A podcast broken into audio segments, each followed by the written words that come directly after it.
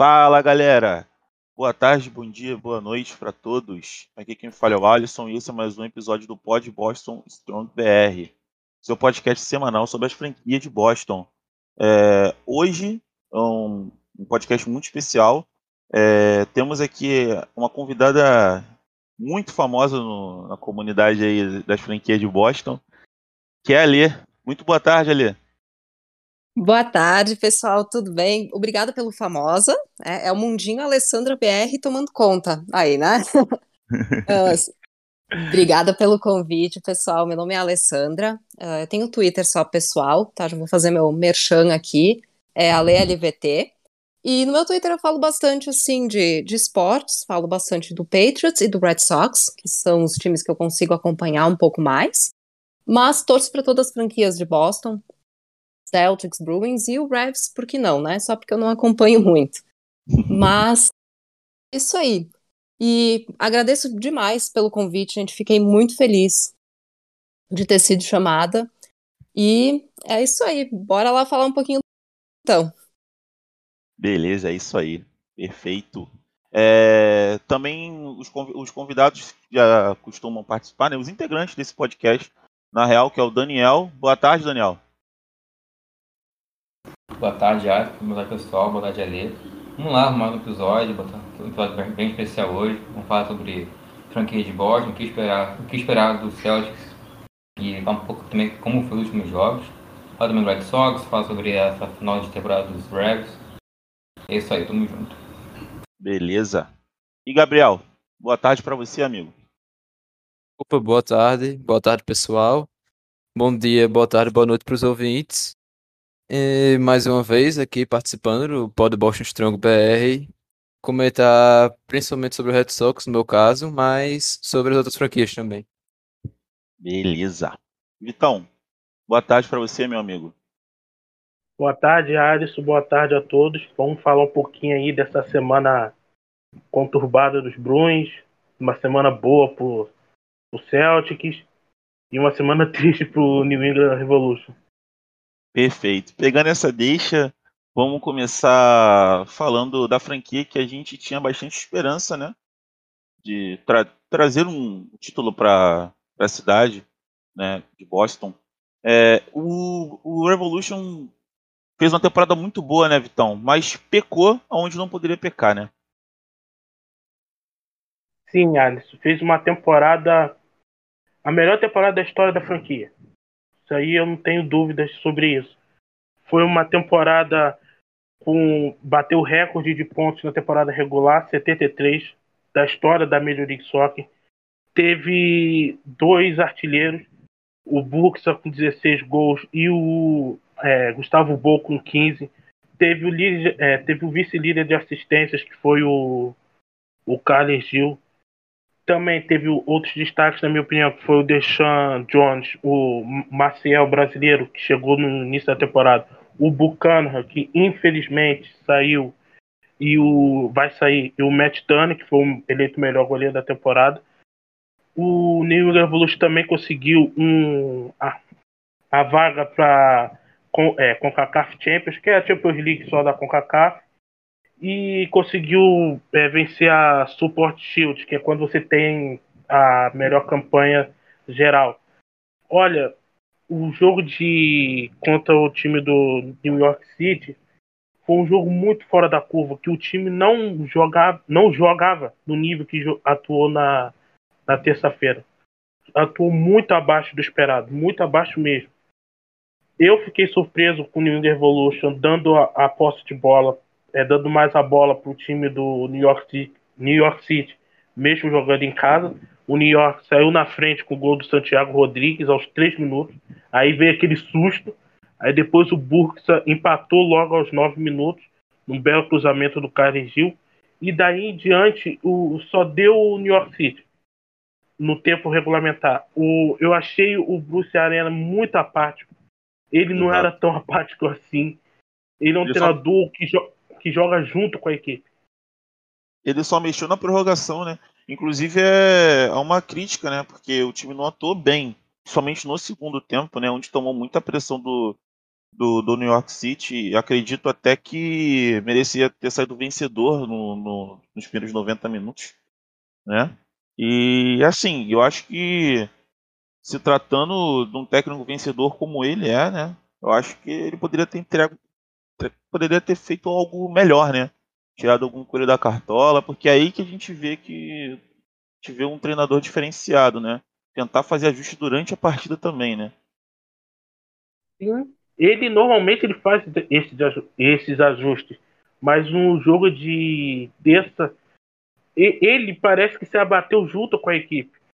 O Valentim Castelhanos fez o gol do, do New York City na prorrogação, em seguida foi expulso, Exato. aí que o, que o Bruce Arena foi mexer. Aí ele botou o Burberry, botou o Emmanuel Boateng, tirou os dois jogadores de defesa, o Cássio e o Taustas, e botou o time para frente. Aí conseguiu, faltando dois minutos para acabar a prorrogação, conseguiu empate com o Buchanan, só que nos pênaltis o Bursa infelizmente errou e custou o que custou a classificação. É um sentimento muito ruim, cara. Sério mesmo. Muito ruim.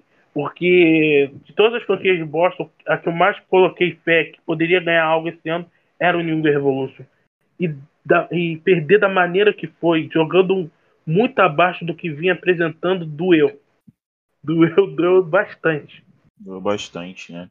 É, acredito que o principal fator da derrota, não sei se você concorda comigo, seja a defesa, né? É, foram momentos, sim, constrangedores o que a defesa fez, né? Nessa, nessa última partida. Você acha que isso deve ser o quê? A, a pressão que foi, que foi colocada em cima da, da franquia por ter sido a melhor colocada em todo o campeonato?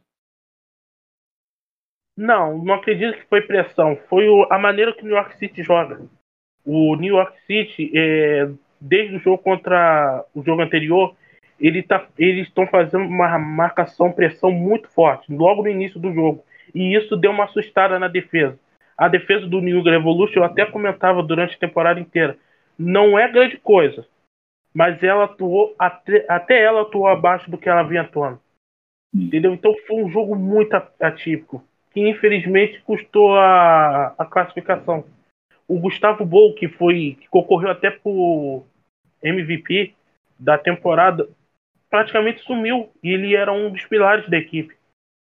Sim, então foi um jogo muito fora da curva, méritos também para boa marcação do time do New York City. É, tem muito a lamentar, cara. Eu, sério, tô, eu fiquei muito triste. Perfeito. E você acha que para a próxima temporada deve, deve se manter o mesmo plantel, claro, com a saída que você já confirmou no início, né? Mas você acha que o, o New England volta forte, ainda mais forte para a próxima temporada? Sim, sim, deve voltar mais forte. O Kraft deve investir, investir no... ainda mais, né? Isso. Isso, porque a gente tem a, a Coca-Cola Champions, que dá vaga para o Mundial de Clubes. Então, um torneio que o New England Evolution nunca conquistou na sua história é bem raro você conseguir vaga, você tem que é, fazer ali o primeiro e a segunda melhor campanha geral. O New England fez a primeira, fez a melhor, então o, a, provavelmente vai ter muito investimento do, no New England Revolution. Eu acredito que a equipe vem mais forte. Vai manter, conseguiu manter o Gustavo Bow, infelizmente teve que vender o Buchanan, o Carlos Gil, o Bursa, que são os outros pilares, vão continuar, o Matt Turner também. Então, assim, a minha expectativa é bem alta. Mas a, a derrota ainda dói. A derrota pro New York City ainda dói. Com certeza. Mas enfim, agora, é agora é, é bola para frente e pensar na próxima temporada. Seguindo aqui com o podcast, agora iremos falar um pouquinho do Boston Bruins, que vem, continua sendo inconstante, né, Vitão? Nos últimos seis jogos são três vitórias e três derrotas, né, Vitão? Sim, o, o time do Boston Bruins, cara, é, é algo inexplicável. Eu tenho a teoria que parece time que quer derrubar treinador. Sabe que é, time de futebol, normalmente, que a gente acompanha, que a gente sabe que quer que o time tá fazendo um corpo mole e quer derrubar treinador, é, uhum. é o Boston Bruins. Porque é inacreditável os jogos do Boston Bruins. O time continua com os mesmos problemas. Tem volume de jogo, cria oportunidade e não faz gol. Mas para tomar uma facilidade que é impressionante é bizarro. Eu vou passar aqui os últimos resultados. O, o Boston Bruins perdeu pro Calgary Flames. Esse jogo foi bizarro. O Bruins foi totalmente dominado no Tidgard. Teve vaia, teve, foi pequeno, mas teve após o jogo. É, o time do Bruins foi totalmente dominado pelo time do Calgary Flames. Aí depois enfrentou, perdeu de 4 a 0 esse jogo. Depois enfrentou a equipe do, do Buffalo Sabres fora de casa. O Bruins saiu atrás. Aí depois o Bruins, logo no primeiro período, depois o Bruins fez quatro gols no primeiro período, virou para 4 a 1 sendo que os dois primeiros foram no espaço de 52 segundos. O Bergeron, Coyle, o Pasternak e o Mike Wiley marcaram os gols é, dos Blues nesse primeiro período. Aí depois o Blues administrou e no terceiro período o Taylor Hall fez um gol no Power Play 5 a 1 um jogo fácil. O time até jogou de certa maneira bem. O adversário também não é o Buffalo Sabres, um time a franquia completamente largada. Aí depois teve um jogo é, no Tash Viking, um jogo no TD Garden, com transmissão, teve transmissão da ESPN. A equipe perdeu para o time do New York Rangers por, por 5 a 2 Foi um jogo que o Bruins dominou o primeiro período. Foi bizarro até a maneira como o time perde o jogo. Ele dominou. Foi 16 a 7, para você ter uma noção só de disparos acertos do gol, só no primeiro período, mas só fez um gol. E foi tomar o segundo justamente, foi tomar o primeiro, né? Gol faltando 5 segundos para acabar o primeiro período. Aí tomou o empate do Strom, o Greg Smith fez o gol dos Bruins. Aí logo em seguida o Bergeron, no segundo período, é, fez o 2 a 1 e o Hunt fez o segundo gol do New, é, New York Rangers. O Bruins no segundo período, o Alisson não jogou bem. O time do New York Rangers aproveitou que o nosso goleiro costuma chamar de Swayman ele é querido aqui no Brasil, mas eu chamo ele de goleiro mão de pau. Porque ele não consegue agarrar o punch. Ele vive dando rebote. E, nesse, e de tanto dar rebote, o time do New York City, New York City, não, perdão, New York Rangers, começou a ter volume de jogo e massacrar o time do Boston Bruins. E não à toa, no terceiro período, a equipe massacrou. Fez três gols com Panari e Tromba. O Panari fez duas vezes e o Tromba fez o segundo fez o terceiro, terceiro gol no período. Então, assim, o jogo do New York City, perdão, de novo, New York Rangers, foi uma vergonha da maneira que você foi dominado em casa a partir do Sim. segundo período. Entendeu? O time do Boston Bruins ele é muito irregular, muito irregular. Aí no jogo seguinte contra o Vancouver Canucks, a equipe venceu no sufoco, num drama. O time conseguiu vencer por 3 a 2 gols, golaço do Bleed logo no primeiro período. No terceiro, o time empatou no power play com o Marshall e no outro power play virou com time do virou com o Pasternak. É, o Garland e o Persson fez os gols do time do, é, do Vancouver Canucks. Mas o Bruce jogou nada bem nesse jogo. Nada bem. Precisou de power play para virar. Porque no 5 contra 5 não estava nada bem. Aí depois enfrentou a equipe do Detroit Red Wings em casa e é, foi uma vergonha total. O time de, é clássico, mas o time de Detroit é um time fraco e você perde em casa por 2 a 1 um. Resultado inadmissível. A atuação foi patética. O Bruins nesse jogo já estava sem o Marshall. Marshall cometeu um, uma falta grave no jogo dos Canucks e pegou três jogos, então foi o primeiro jogo sem ele. E a equipe foi é, muito mal teve volume de jogo como sempre, 42 disparos, mas só um gol. É bizarro a maneira como o Bruins tem dificuldade para fazer gol. Aí no jogo de quinta-feira, agora contra a equipe do, dos Predators, o Bruins venceu por 2 a 0 Gols do Carlo e do, do De Bruyne, que a gente vai falar daqui a pouco da última polêmica dele. O Schreiman conseguiu seu primeiro shootout é, shootout na, é, na temporada. Shootout é quando um time não toma um gol. Então ele conseguiu seu primeiro na temporada. Teve 42 defesas, foi muito exigido. Eu costumo chamar ele de goleiro mão de pau. Nesse jogo ele foi bem. Ele não deu tantos rebotes, mas a defesa também ajudou. Várias vezes em contra-ataque. Perfeito, Vitão. É... Análise agora dos próximos jogos. Hoje tem um jogo contra o Tampa Bay, né? Vai ter transmissão na ESPN, certo? Sim, sim. Da ESPN para tristezas do torcedor do Blues, né? Que ultimamente o Blues não vence jogo com transmissão da ESPN. Mas hoje isso. vai ter. Tem isso. É impressionante. O Blues não vence jogo com a ESPN transmitindo. Não vem. Passou quatro jogos essa temporada. Quatro derrotas. É impressionante. Mas aí, mas aí só vale para ESPN, não vale para Star Plus, não, né? Que todos os jogos passam lá. É, é esse, exatamente. Só não funciona o negócio. O negócio é ESPN. É, o Blues hoje vai pegar para mim disparado o melhor time da liga, mesmo desfalcado sem o Kucherov, que é um dos melhores jogadores da liga.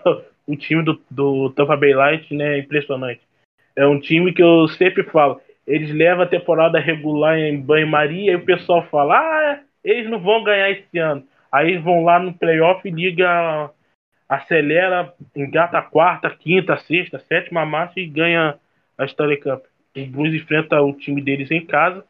O Blues tem um desfalco que é o Zobrio, que é um defensor que eu até esqueci de comentar sobre ele, um achado do, do, do porque é um defensor que estava encostado e ele resolveu colocar ele no jogo contra.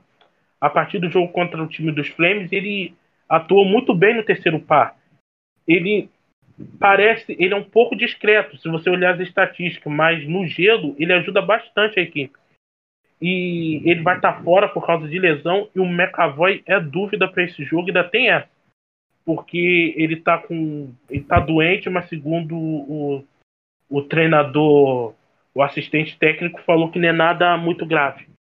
Mas, assim, para mim, mesmo sendo imposto, o Tampa é favorito. Porque é. eu não, não ser... dá nada para confiar esse time do Bruins. Vai ser uma porradinha ou um porradão? Depende do. do Lightning. Depende do Lightning. Porque o, o Bruins vai desfalcado, vai ser. Eu acredito que o McAvoy não vai jogar vai sem marcha, um time que não passa a menor segurança pro torcedor, a menor segurança. E enfrenta o Tampa, que, como eu falei, é o melhor time da liga. É, complicado, né? Então, o Celtics, olha, então os Bruins vão ter uma sequência.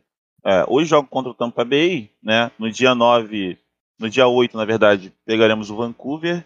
No dia 9, o Edmonton, né? E no dia 12, Isso. o o Calgary, é isso? Assim, isso, o Calgary Flames. Isso. É, os esses três jogos é, são fora de casa, são naquele horário que o Jesus é. gosta. 11, bem 10, tarde, 11 são... e meia-noite. Isso aí, é bem, bem, bem tarde. E são três jogos difíceis, né? Mas esse horário aí é bom pra gente como eu, que estuda de tarde, de noite, de manhã não tem aula.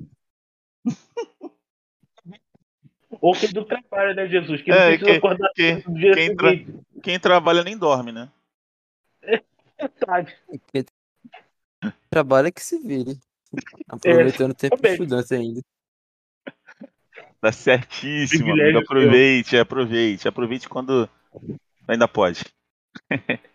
é perfeito. Dando, dando continuidade, o The Bruskin que pediu para ser trocado, né?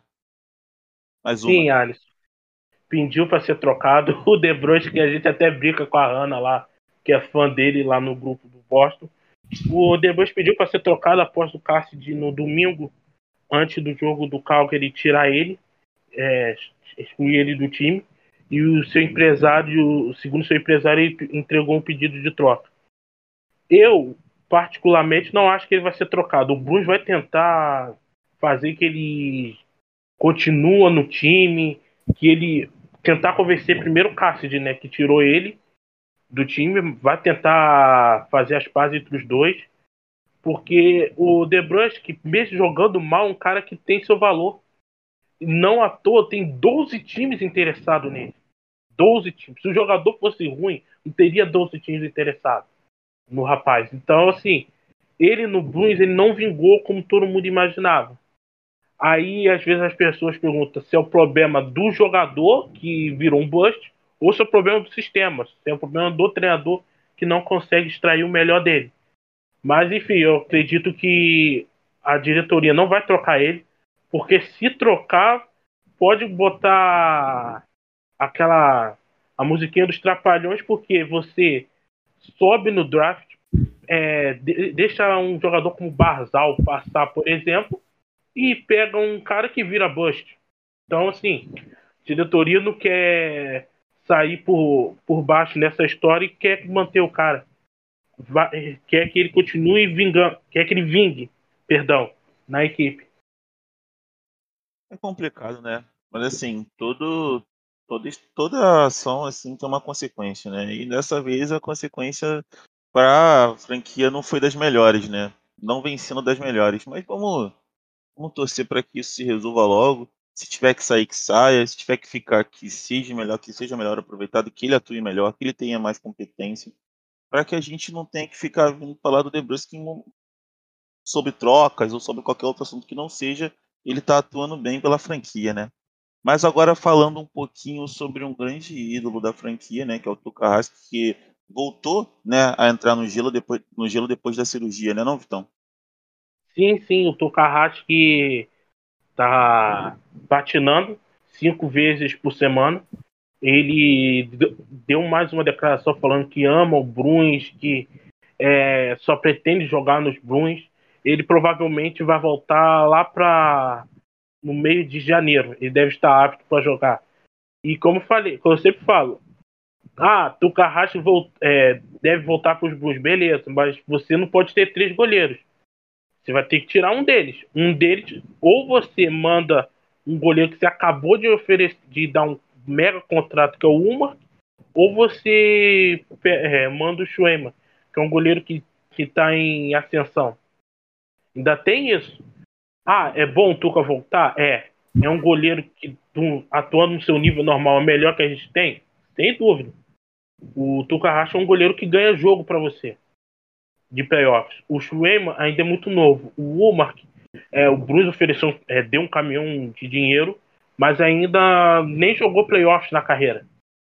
Então, assim, é, eu acredito que o Tuca volte. Meu palpite, Tuca volta, o show é, é mandado para o time de desenvolvimento e vai ser Umark e Rachin pelo restante da temporada. Perfeito.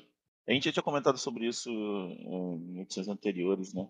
Mas é bom ver o, o, o Tuca de volta ao gelo, é um cara que a gente tem como ídolo, né? E todas as forças aí para que ele volte 100%.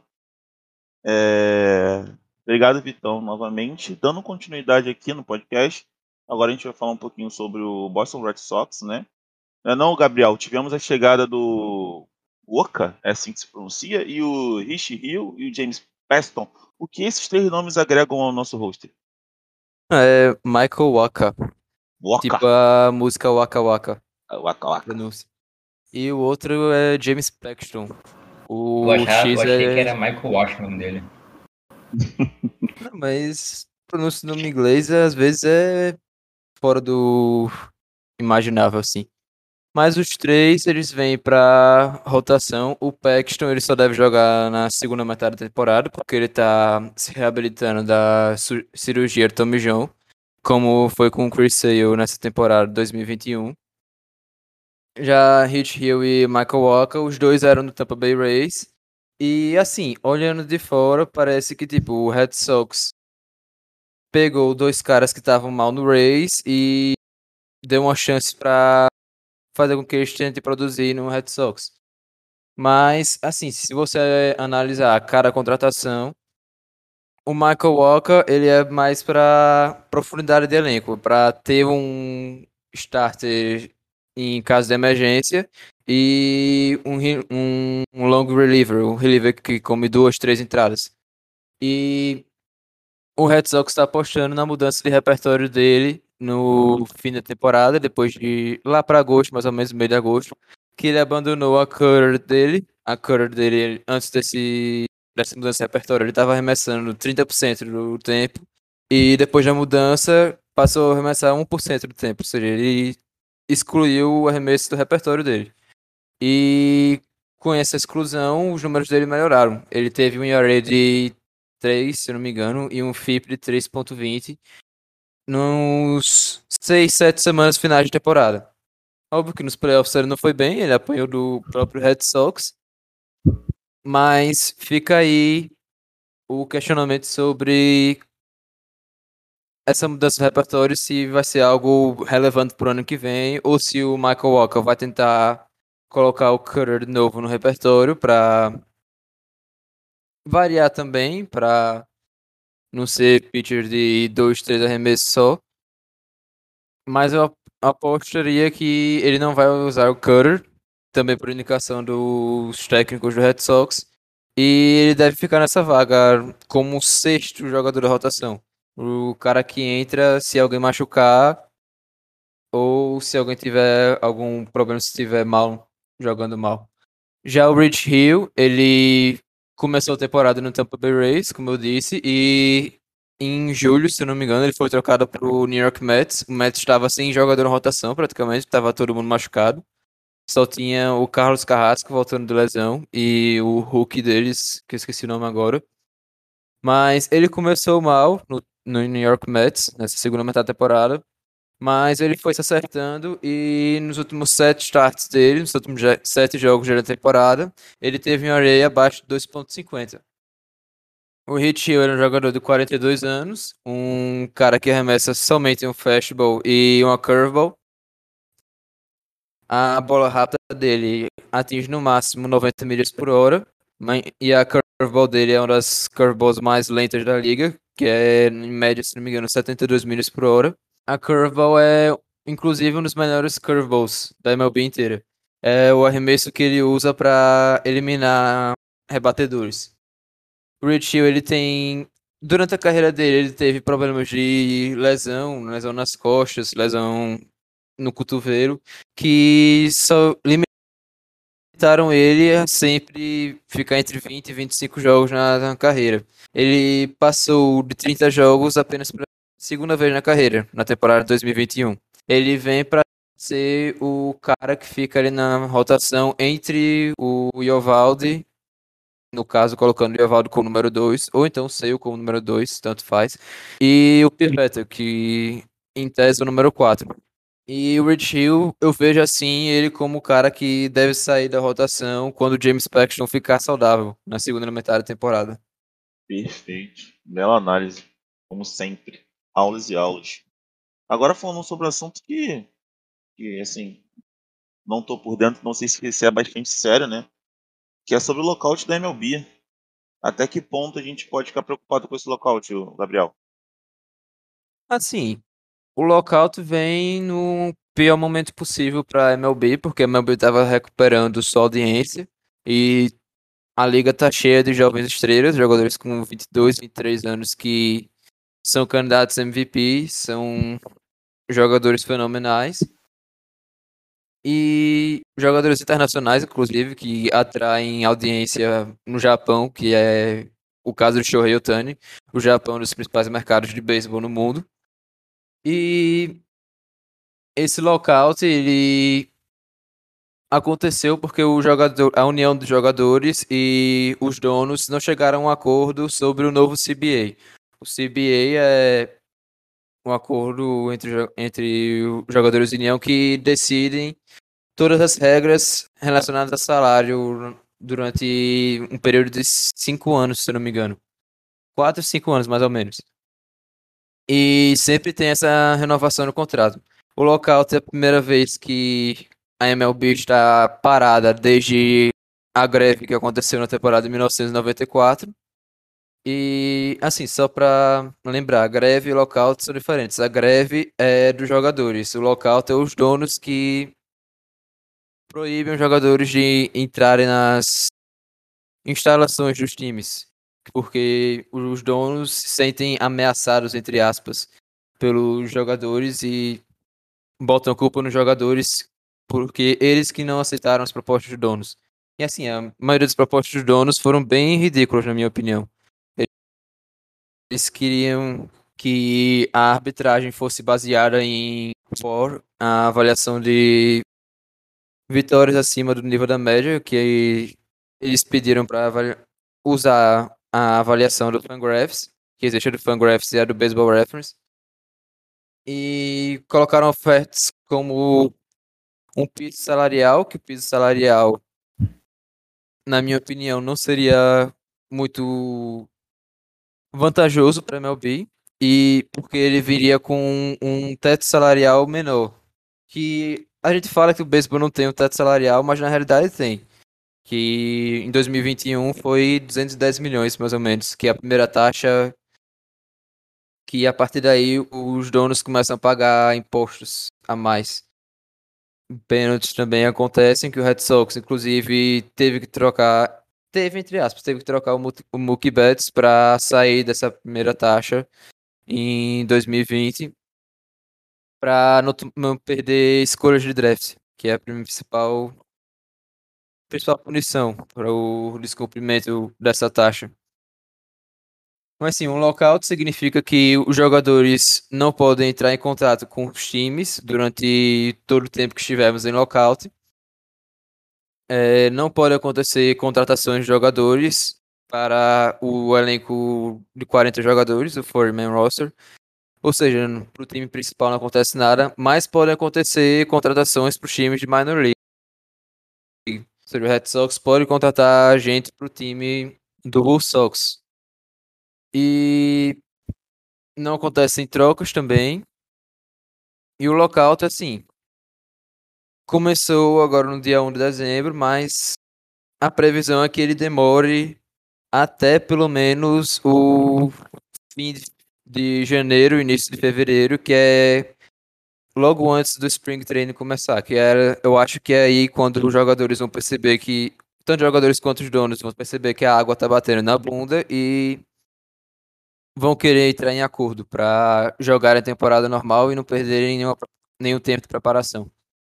Então, será que então não deve ter. Isso não deve respingar na temporada, na preparação e no início para a próxima temporada? Espera-se que não, mas a gente nunca sabe, né? Vai que os, os donos. É.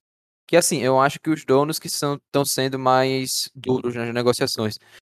Vai que os donos não querem dar o braço a torcer quando chegar em fevereiro. E para os donos também, quanto mais tempo, se acontecer de perder jogos na temporada, é melhor para eles porque eles não pagam o, o, salário dos jogadores. Que os jogadores do MLB eles são pagos durante a temporada. A temporada vai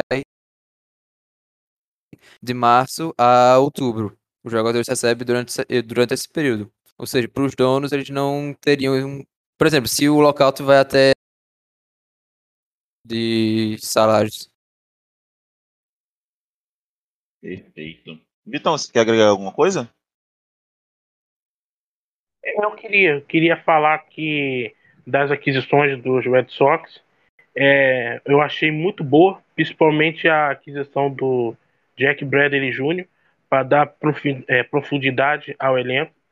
O Hunter Renfro, é, ia falar Harry, o Hunter Renfro é, foi um jogador importante bom é, defensivamente, mas o, o Verdugo pode substituir ele muito bem.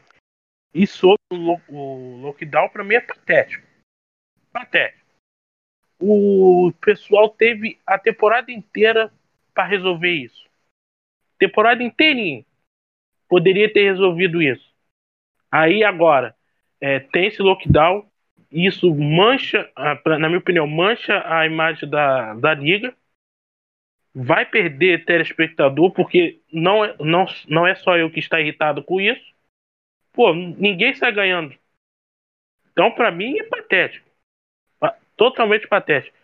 Igual a ideia de querer ampliar o formato de, dos playoffs. Não sei se Jesus viu isso.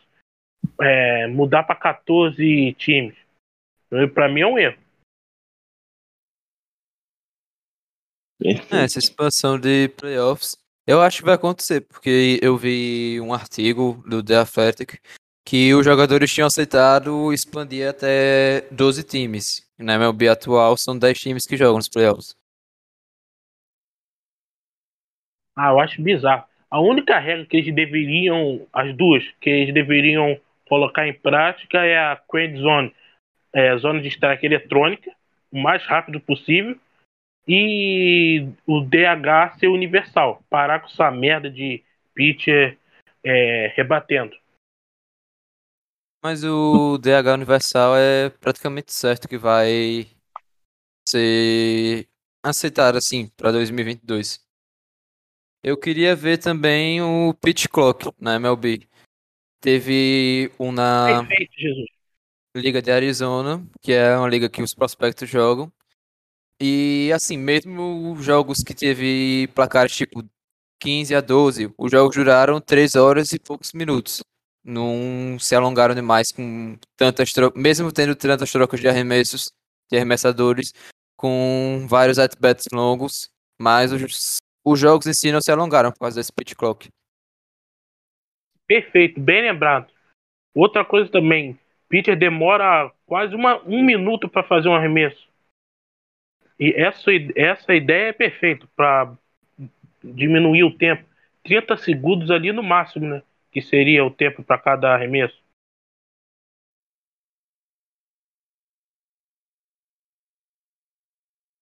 Perfeito. Eu fico feliz em ver a muda- mudança em algumas regras da, da MLB, que é uma que é uma liga que dificilmente muda, né, de regras, né, assim.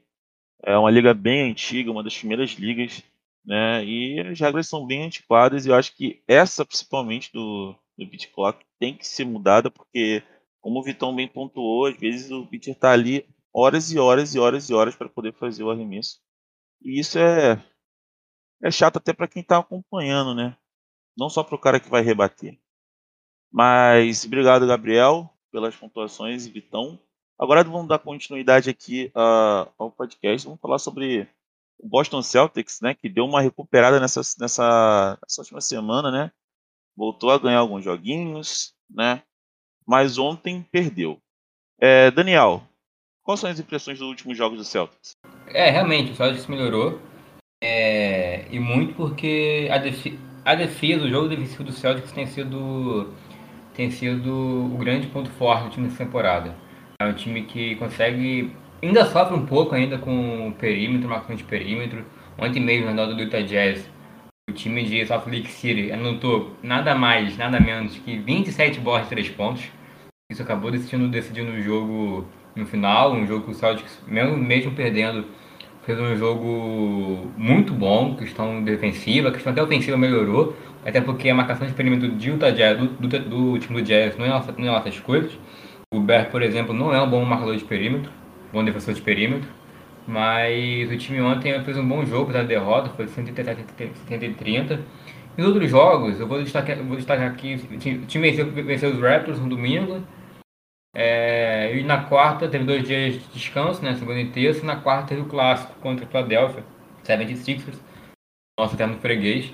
E o Celtics fez um jogo, foi um jogo muito igual, muito parelho. O jogo foi decidido na última, na última bola ali com, com um toco do Robert Williams no, no, no, no, decisivo, uma defesa assim no clutch. E o time conseguiu limitar, apesar de ter sofrido com o Embiid no, com o Joel Embiid no garrafão, mas conseguiu limitar bastante o ataque do Sam do, do, de Filadélfia. Mas é aquilo, jogos quando, quando, você, quando o seu time é um time que se favorece o jogo defensivo e, e ao mesmo tempo ele não consegue produzir tanto no ataque, os jogos acabam sendo meio ruins de assistir, porque tem, é, pontuou muito pouco.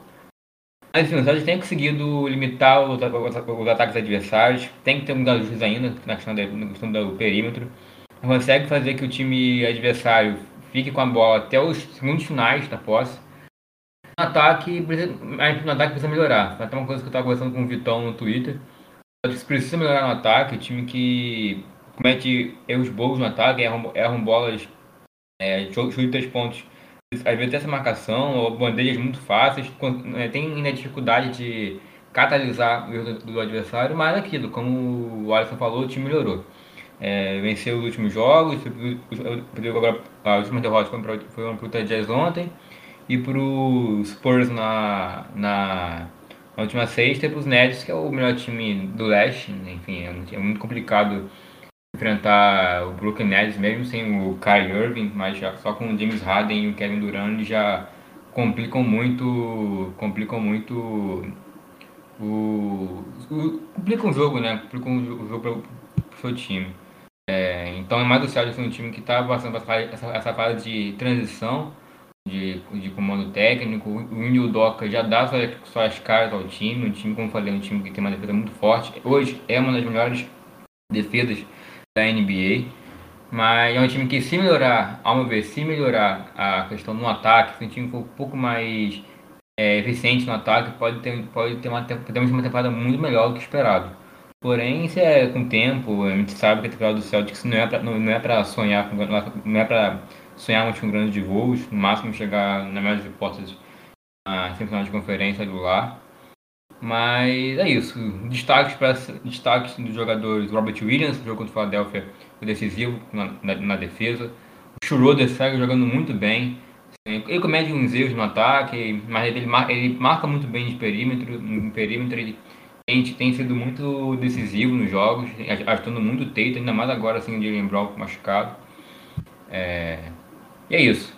O Celtics agora está passando pela sua, tá passando pela chamada no Twitter de diabólica road trip na costa, na costa oeste, na costa oeste. Eu falo isso porque os jogos são muito tarde. Eu ia é, falar sobre isso. Eu tenho eu sabia, eu sabia que você ia tocar nesse ponto.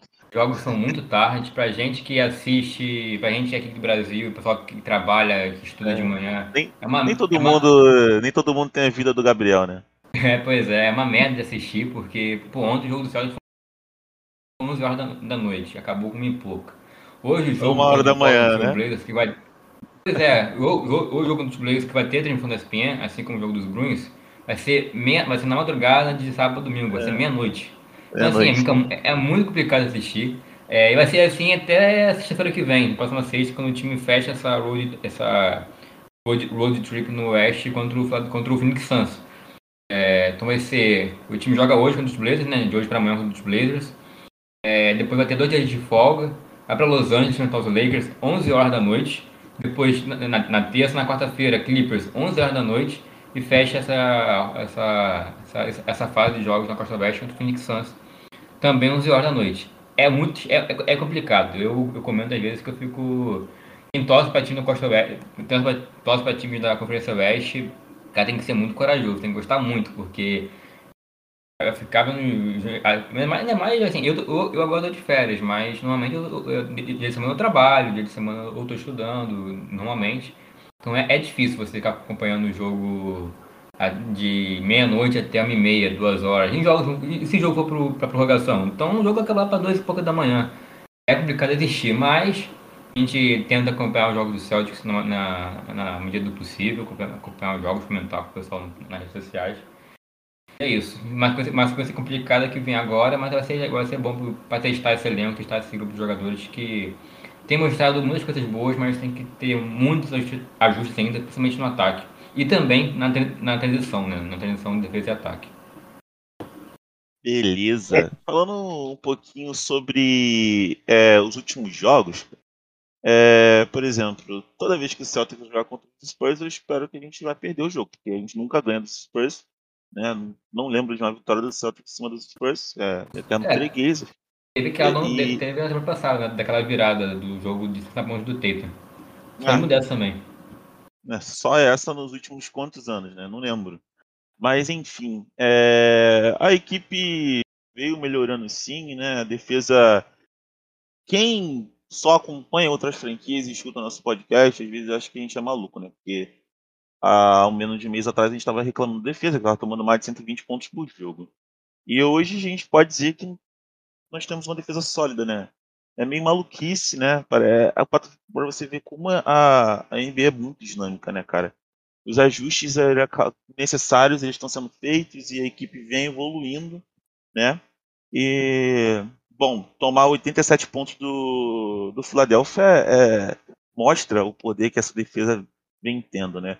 No jogo contra o Utah Jazz, assim, quando eu estava conversando com o Vitão, é, os caras estavam arremessando a espírita, né? Porque você, você, você conseguia arremessar 53%, né? 52,9% né? de bola de três no jogo, né? chutando 51, 51, deixa eu só confirmar aqui a estatística, chutando 51, mas, pô, é aproveitamento absurdo, absurdo. E essas bolas bem marcadas, né? Então, isso vem mostrando que isso vem mostrar que a defesa tá sendo mais é, incisiva, tá jogando melhor, né? E o Celtics perdeu dos rebotes, né? Que já era esperado, é um calcanhar de Aquiles do time, né? Apesar que o time também vem melhorando um pouco nesse quesito, né? Mas é, eu vejo com bons olhos, né? Essa trip no Oeste vai ser muito complicada porque são grandes franquias, né? Lakers, Clippers, Suns, né? São jogos bem complicados, né? E assistir pelo horário, né? E também é, do Celtics sair como, como vencedor, mas tecnicamente falando serão grandes partidas, né?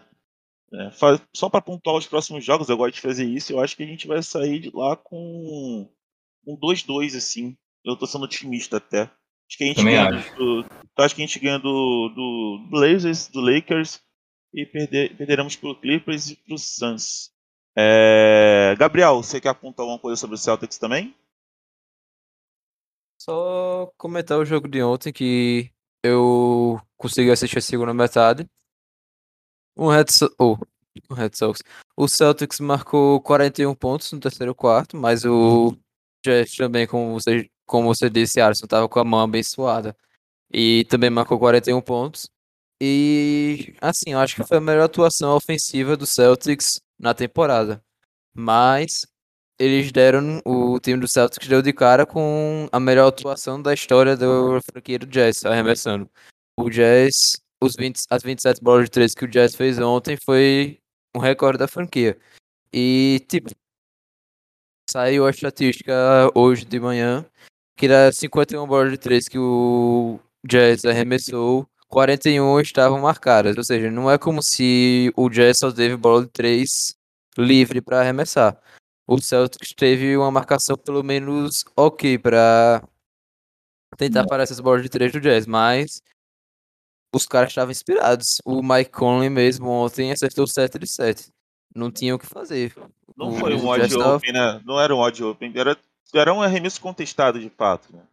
Era, Cara. o Jazz acertou tudo, pô. Difícil assim. Teve uma bola, teve uma bola do Donovan Mitchell ontem, o jogo já tava acabando já, enfim.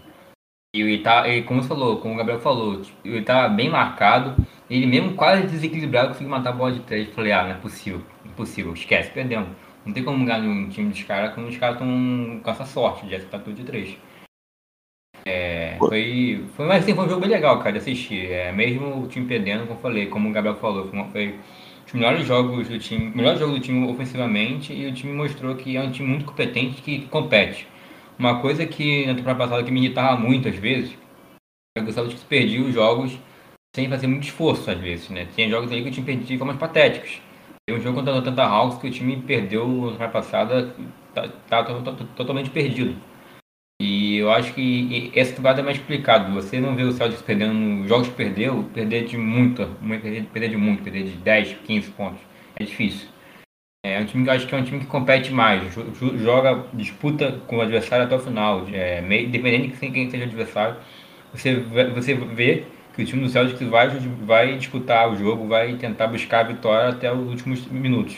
Só como não dá mesmo, como foi o caso de ontem, que É, jogo contra o Nets também, né? Jogo os contra o Nets também, que é um time muito forte. É, o maior- é o time mais forte da Conferência Leste. Então, assim, é, é um time que compete. Isso, é- isso, é, isso, é, isso é legal. Isso é algo que a gente tem que levantar. É porque é um time que. Eu acho que isso mostra que aqui o pessoal reclama muito do Emil Doca na internet. Cara, isso tá um saco, É velho. um saco, é um saco. Eu fico, cara, eu vejo, vejo isso no Twitter falando, é não É, é eu possível. vi uma coisa esses dias aí, uma página que eu até gosto muito, falando, ah, já é hora de demitir, assim, sabe? Pô, não Eu vi, eu mais. vi, eu vi, eu vi, eu vi também. Acho, acho, que, eu eu acho que é um fã da mesma página, por sinal. É, exato. Então, Mas, pô, cara, assim, isso, não existe, cara, porque, assim, eu acho que não tem nem 30% da, nem 30% da temporada regular. A gente tá em, em dezembro. É, então, assim, e o time tá em evolução, e o time tá em evolução. Exatamente, o time tá em evolução. Eu acho que isso tudo mostra que a mudança drástica que aconteceu na off-season foi necessária. Porque a gente, tinha um staff já ga- gasto, um Brad Stevens que eu acho que já não tá mais muito com saco para treinar, pra treinar o time e vai e, e- assume um novo posto de general manager.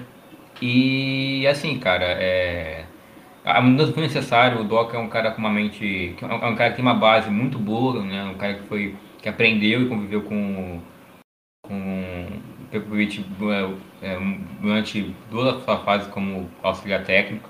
Estava é, no staff da dos Estados Unidos, que foi ouro em Tóquio.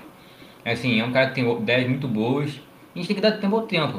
O time não vai, não vai ser campeão essa temporada. A torcida do Celtics, eu volto batendo na tecla, o time não vai ser campeão essa temporada. Até porque eu acho que não tem time para isso. Tem times muito mais fortes. No leste mesmo tem uns quatro mais fortes que a gente. E, mas assim, é, é aproveitar, é aproveitar é, ver a evolução, evolução do time, a evolução dos meninos que estão começaram agora, com o Aaron Naismith, com o Peyton Pritchard, o Langford, e quando consegue estar saudável é importante quando, está jogando. Então, assim, é, claro, vamos buscar os playoffs, buscar fazer uma temporada competente e digna da franquia gigantesca que é o Boston Celtics, que é a maior franquia da, maior franquia da NBA, mas sem muitas expectativas. É, e é isso, é, dá tempo ao tempo. Acho que ano que vem, com mais jogadores melhores, com uma defesa mais sólida, e, né, um time que tem uma, um time que tem a defesa como um dos principais características, uma defesa muito forte, acho que a gente pode ir mais longe, aí sim começar a sonhar, com, voltar a sonhar com finais de conferência e finais. Beleza. Obrigado pela participação, Daniel. É, agora, dando sequência aqui ao podcast, vamos falar da maior franquia hoje da cidade de Boston, né? Já que o Ravens foi de ralo, né? Como a gente fala aqui no Rio de Janeiro. Agora vamos falar do New England Patriots. É, vencemos o último jogo, né, Ale? Vencemos! Será que dá para sonhar, gente? Será que dá para sonhar com os playoffs? É, per é permitido? É permitido? É permitido? Olha, quem quiser comprar passagem de ônibus, compra agora. Depois não sei se tem lugar, hein? Porque a galera tá sonhando bastante. Ganhamos o último jogo, vitória muito importante, na minha opinião, mesmo sendo contra, ok, um time né? O Titans não estava, né? No, não tinha todos os jogadores, não tinha o Derrick Henry, né? Que uh, seria, né? É uma das principais armas do, do ataque do Titans, mas ganhamos e é isso que importa, né? Como destaques positivos, o que eu, o que eu achei de positivo do, do último jogo, do ataque, gostei muito do que eu vi do Kendrick Bourne, Acho que ele é um jogador que está crescendo bastante no nosso time, está aparecendo muito. Fiquei positivamente surpresa com ele. Não acompanhava muito antes, né? Do que ele jogava, mas fiquei positivamente surpresa. Ramondre Stevenson, Damon Harris no jogo corrido também. Fico muito feliz, né, de, de ter aí duas armas como eles. Acho que Acho que eles fazem o seu trabalho, fazem muito bem. Gostei do que eu vi do John Smith aparecendo um pouquinho mais. Confesso que eu, eu sempre, né, desde, o, desde que ele foi contratado, eu sempre quis ver muito mais dele, até por pelo valor que foi pago por ele. Sempre uhum. quis ver um pouquinho mais, né? Uh, sei que ele estava sendo usado um pouquinho mais para bloquear em algumas situações. Mas eu, eu quero ver ele fazer touchdown, eu quero ver ele receber a bola, né? Então é, é isso que eu espero. Vi no, no último jogo, né? Vi ele aparecendo um pouquinho mais. Então é isso que, que eu gostei. E vou falar aqui do meu menino, Mac Jones. Prometi que eu não ia me exceder muito, mas não tem como não falar dele, né? Uh, mais um jogo dele aí para mais de 300 jardas, tá? Uma média de 13,6 jardas por tentativa. Então, mesmo que sejam jardas pós-recepção, né, tá aí na estatística dele, não sou eu que estou falando. Né? Gostei do que eu vi dele, tá? Gostei bastante do, do último jogo, tá? Vejo que ele, que ele vem crescendo também, vem se soltando um pouquinho mais, tá? E é isso que eu tenho, assim, mais de, de pontos, no geral, positivos do ataque. Falando ainda do ataque, vou dar o gancho também com o Mac Jones para falar de coisas que eu acho que dá para melhorar, que eu senti que hum, não encaixou muito bem e que eu acho que vai ser importante para o próximo jogo contra o Bills. Tá? A finalização, tá? Não, não dá para chegar na red zone, não dá para chegar na goal line e ficar no field goal. Tá? Achei que ficou faltando isso no último jogo, várias vezes o, né, foi lá o nosso, nosso folk resolver. tá? Acho que pro próximo jogo contra o Bills, que eu vou falar um pouquinho depois, acho que não pode mais acontecer isso, tá? Uh, achei que ficou, ficou devendo um pouquinho nesse, nesse aspecto, tá? Mac Jones, de novo, meu menino, tá? Com alguns lançamentos aí um pouquinho fora, algum overthrow, alguma, né? Aquele touchdown que não foi, que ainda pelo menos me assombra, né? É, eu não sou, eu sou torcedor, eu posso ficar, né? Posso ficar remoendo essa memória. Eles não, eles têm que botar no passado. Acho que é um passe aí o touchdown pro que era para ser, né? Pro Hunter Henry.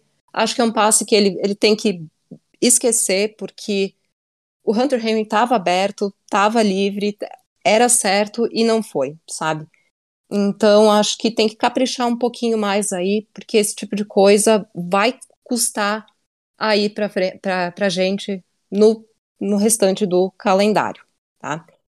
Destaques positivos da defesa, tá? Se no ataque, às vezes a gente fica devendo um pouquinho aí na finalização, a nossa defesa é que não deixa os times finalizarem. Isso eu gostei bastante. Eu vi que a nossa defesa na red zone, aí na, na, na goal line, ela cresceu muito, muito, muito, muito. Isso desde o começo da, da temporada, tá? Acho que cresceu bastante. No último jogo aí contra o Titans, foi um time que subiu o paredão na goal line, não deixou os, os outros times, né? Os, o Titans teve que lutar para fazer o, o touchdown, então isso eu achei muito positivo e é uma das coisas que a gente vai precisar agora para o próximo jogo.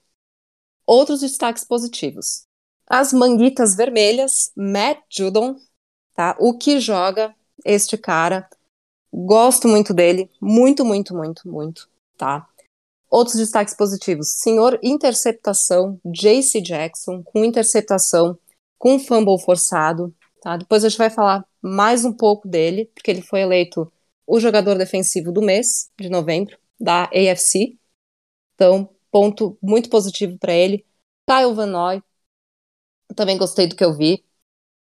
Barmore, não sei se vocês viram aquele lance que ele segurou quatro jogadores. Teve um lance desse. Então, assim, ó, esse cara foi um baita steal do draft.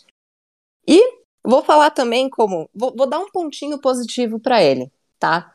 Eu sou uma pessoa que não gosta muito da experiência Jalen Mills, tá? Tô confessando aqui, todo mundo no meu Twitter sabe que eu sou contra a experiência Jalen Mills, tá? Mas no último. Somos dois? Eu detesto.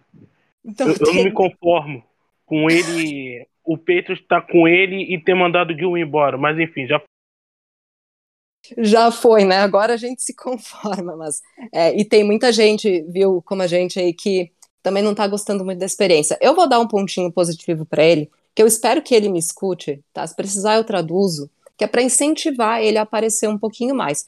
Que ele, ele apareceu aí, um, uma outra jogada assim, ele ele apareceu, tá? Eu eu quero que ele apareça muito mais, tá? Porque pelo valor que a gente pagou nele, tá? Quero que ele apareça muito mais. Não temos mais o Gilmore, né? Apesar de termos, termos outros jogadores, gente, então ele não pode ser esse jogador que aparece um pouquinho aqui, um pouquinho ali, não, faz, não, não dá, não tem mais espaço para isso, tá? Mas dou o pontinho positivo porque ele, ele apareceu um pouquinho. Se ele aparecer um pouquinho mais, eu penso se eu sou ainda muito contra essa essa experiência, mas por enquanto eu, eu, eu continuo sendo contra, mas eu dou meu dou meu bracinho a torcer aqui, tá?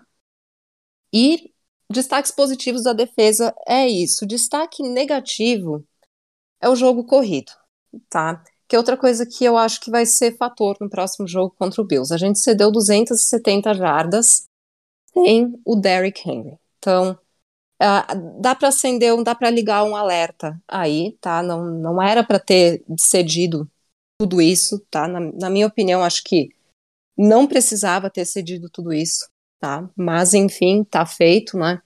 E era isso. Que eu acho que vai, vai é uma coisa que, que, que vai ter que melhorar, né? E do último jogo que eu tenho para falar de, de um modo geral, assim, eu tava com medo, apesar né, do Titans estar como estava, eu estava com medo, porque eu particularmente pensei, é a cara do Patriots complicar um jogo que não é para ser complicado. E eu vi isso contra o Texans. Não era para deixar o jogo aéreo do Texans tão solto como foi e a gente conseguiu deixar. A gente ganhou, beleza, ótimo, mas são, são coisas que não precisa. Mas, no geral, saldo positivo, na minha opinião, saímos com a vitória. Né? A defesa também forçando muitos turnovers, né? voltando a bola para a gente, não deixando o outro time pontuar. Então, isso foi muito importante. No geral, saldo positivo, na minha opinião. Você foi perfeita. Nossa, que análise maravilhoso do jogo. Concordo muito sobre o Júlio Smith. Inclusive, eu fui olhar a estatística, quantos passes em direção é, ele teve no jogo. Só teve um. E foi, foi nem passe, foi, corri foi corrida. Foi uma corrida de nove jardas. Então, Exato. ele é um cara que ganha 15 milhões, foi o Tarend mais bem pago na off-season, e você só vai usar ele para chamar corrida? É, Tem isso. Mover, sim. Pode continuar. Não, isso eu concordo. Não, não pode, não pode usar ele tão pouco assim, sabe? Até porque no uh, no outro time que ele que ele tava, ele, ele era mais mais usado. Eu lembro, eu tinha ele no fantasy, né? Então eu, eu lembro do que ele produzia, né? Não dá pra gente ficar usando ele somente assim. Principalmente ele era o o Tyrande que mais é, recebia passes na red zone. Então, assim, Exato. assim, tem que usar mais ele.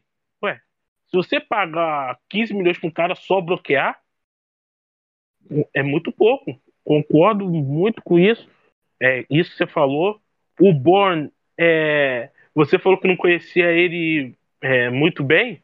Ele tá fazendo a melhor temporada dele da, da carreira. Ele nunca recebeu tantos passes na carreira. E ele hoje até deu uma declaração falando porque veio para New England.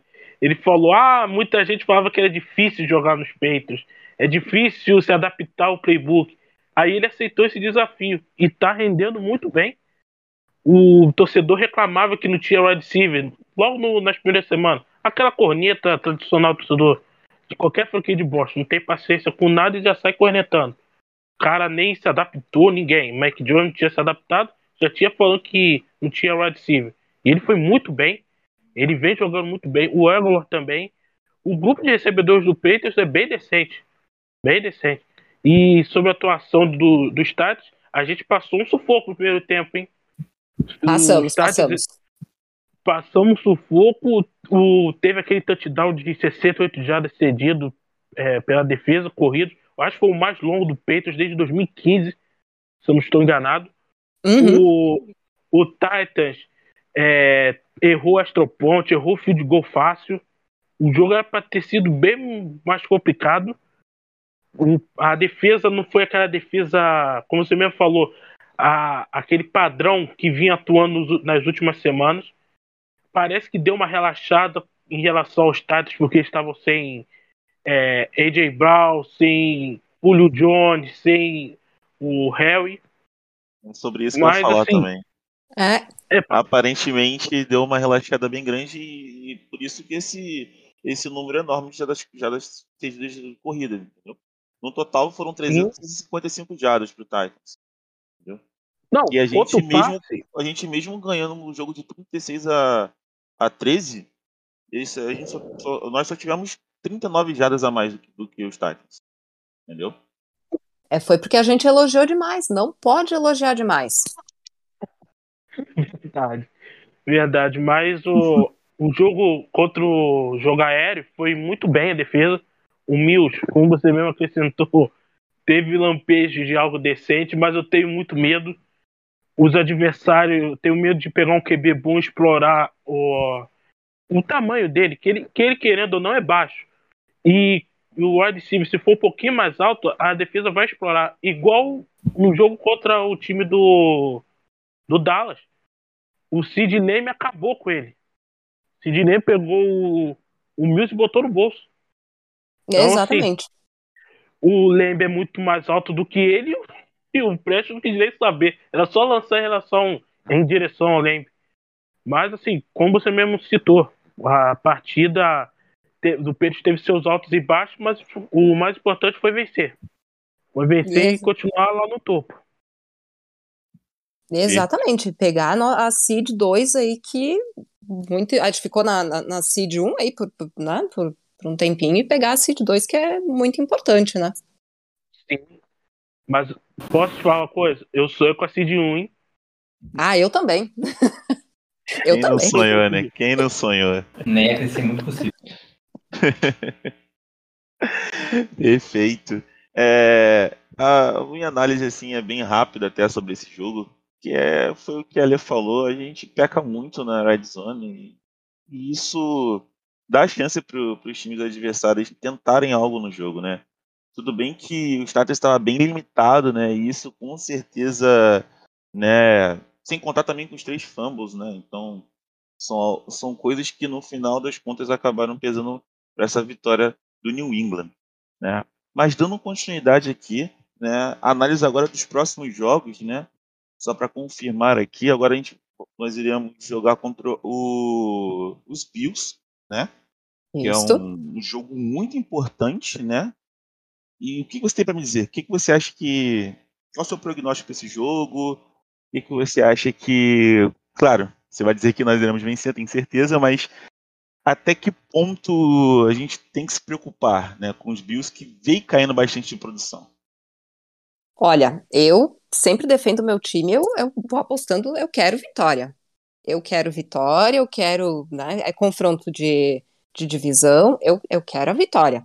Mas vai ser difícil. Eu acho que, falando de um modo geral, a gente tem no calendário agora, a gente tem Bills, Colts, Bills, Jaguars e Dolphins né?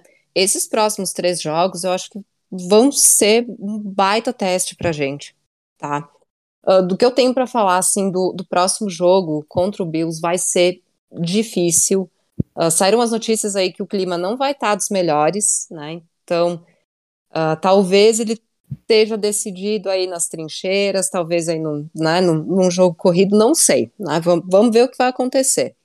Mas, assim, Uh, coisas, de novo, né? Coisas que a gente não pode, não pode deixar acontecer. Deixar de finalizar, né? Deixar de né, nadar, nadar e morrer na, na endzone, não, isso não pode acontecer, né? Uh, o Josh Allen, a informação que eu tenho é que ele é um dos melhores, né? Não sei agora a posição dele contra a Blitz, né? Que ele é um cara que responde muito bem, assim, sob pressão.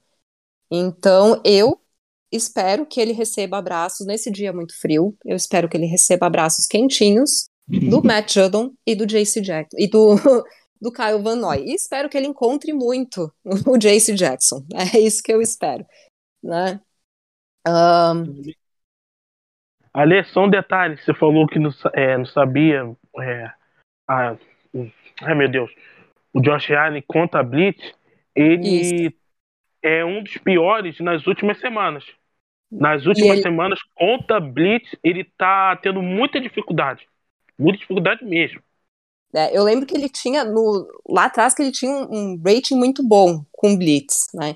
Então, tá aí uma, uma, uma, chave que a gente tem que explorar, né? Tem que, tem que mandar Blitz, tem que uh, fazer, né? O Bills espalhar menos a bola. Eu acho que também pode ser, né? Um, um fator aí. E eu acho que é isso que eu tenho pro, pro jogo do Bills. Eu, e rezar também muito. Quem for de fé, reze. É, o que eu tenho a dizer é, vai, vai, ter, vai ser menos 11 a temperatura, provavelmente. O, vai ser um jogo onde o Patriots vai ter que abusar do jogo terrestre. Apesar da defesa dos Bills ser a sexta melhor da liga, cede em média menos de 100 jardas terrestres o Patriots vai ter que é, priorizar o jogo terrestre. Por quê? Porque se ficar com é, terceira para sete, terceira para oito, contra essa defesa dos Bills é, no jogo aéreo, que ela é uma das melhores da liga, vai ficar bem complicado.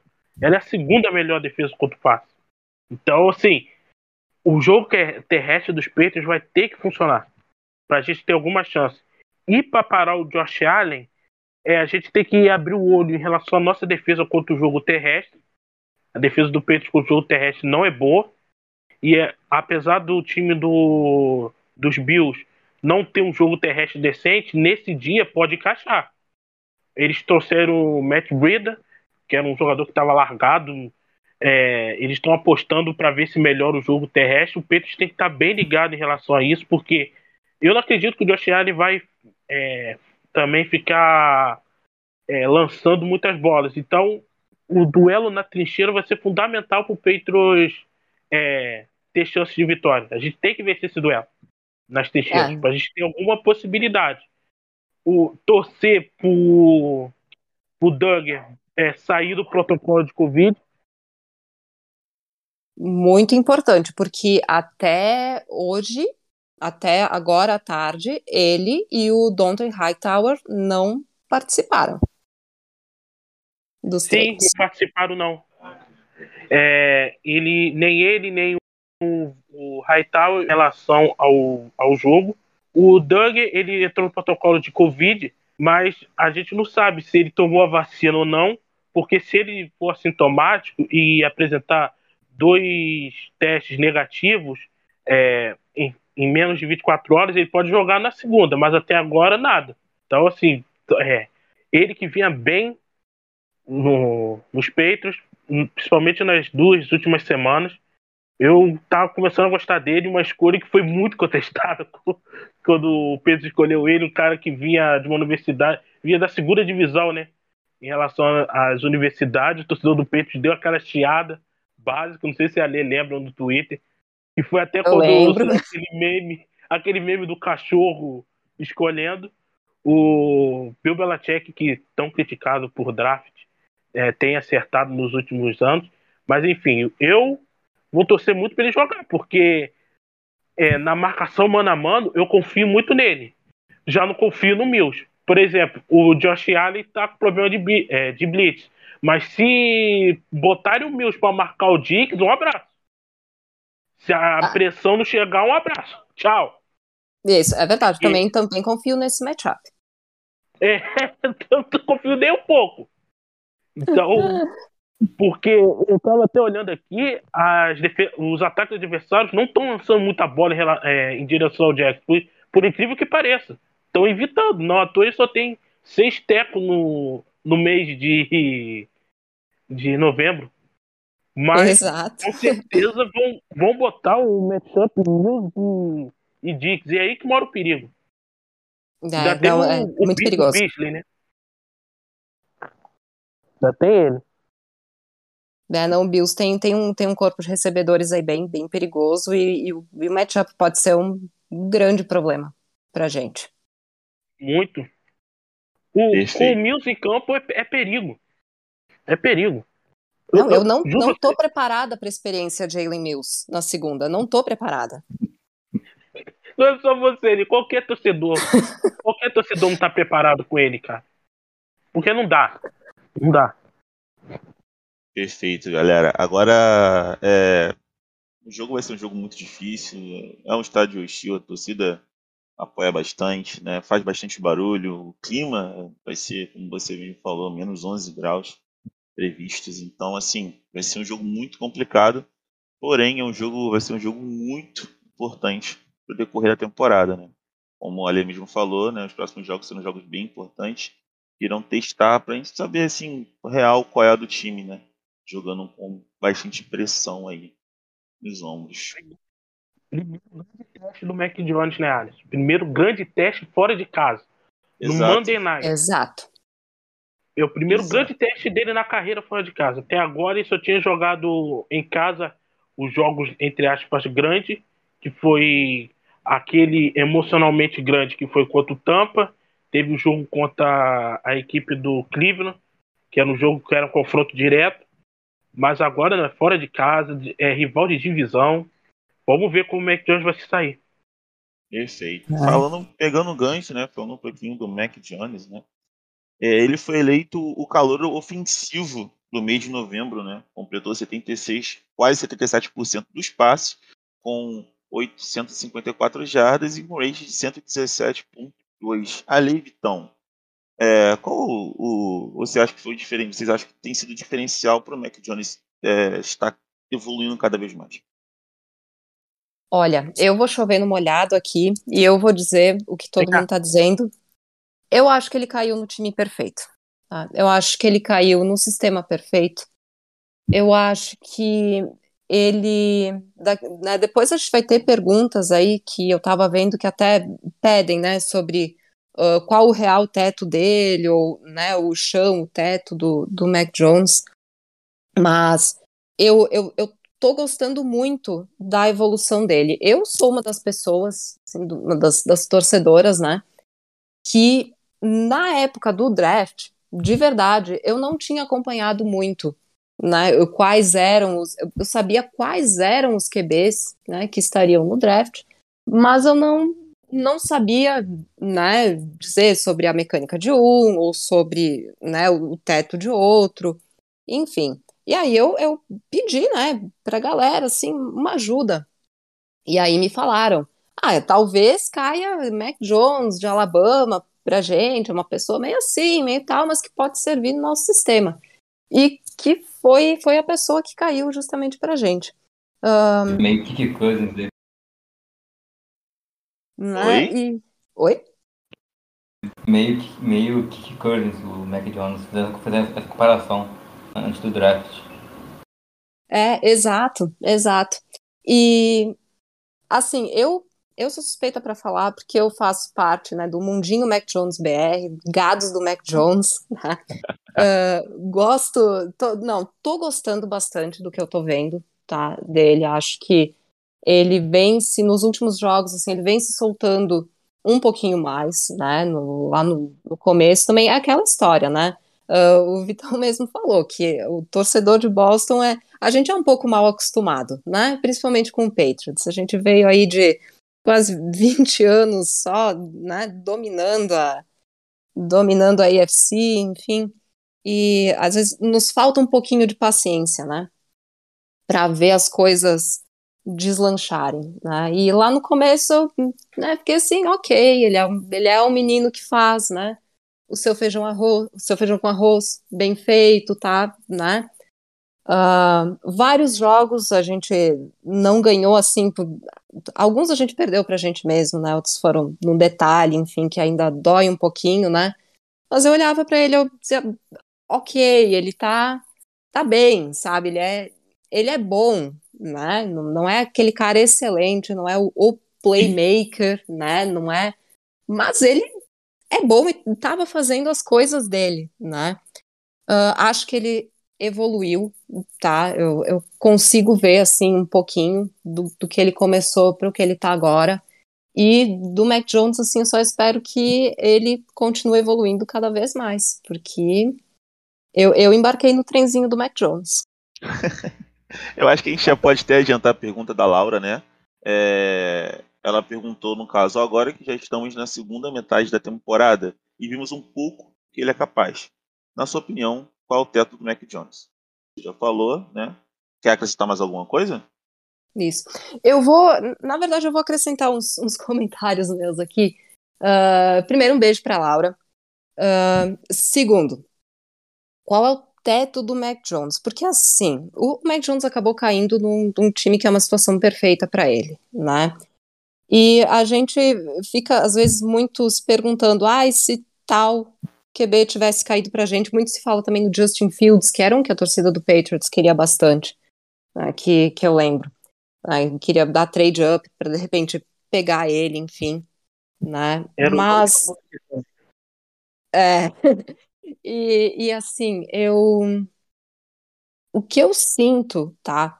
Eu não acho que o que ele tá jogando agora é o teto dele. E eu acho que é muito prematuro falar agora, né, que esse é o teto dele, porque não só ele é um calouro, né, e essa é uma crítica que eu tenho também, né, uh, por que que todos os outros né, têm um teto maior e uma coisa assim que, que, né, que, na verdade, os outros têm, né? Os outros calouros, eles podem ter um teto maior, ok, mas por que que, por que, que eles podem evoluir e pronto, ah, o Mac Jones é o Mac Jones, é isso aí, e acabou, e é isso que ele vai ser.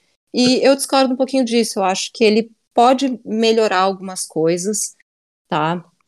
Uh, ele caiu num time bom, ok, mas ele tá, ele é novo, tá jogando com recebedores novos, né?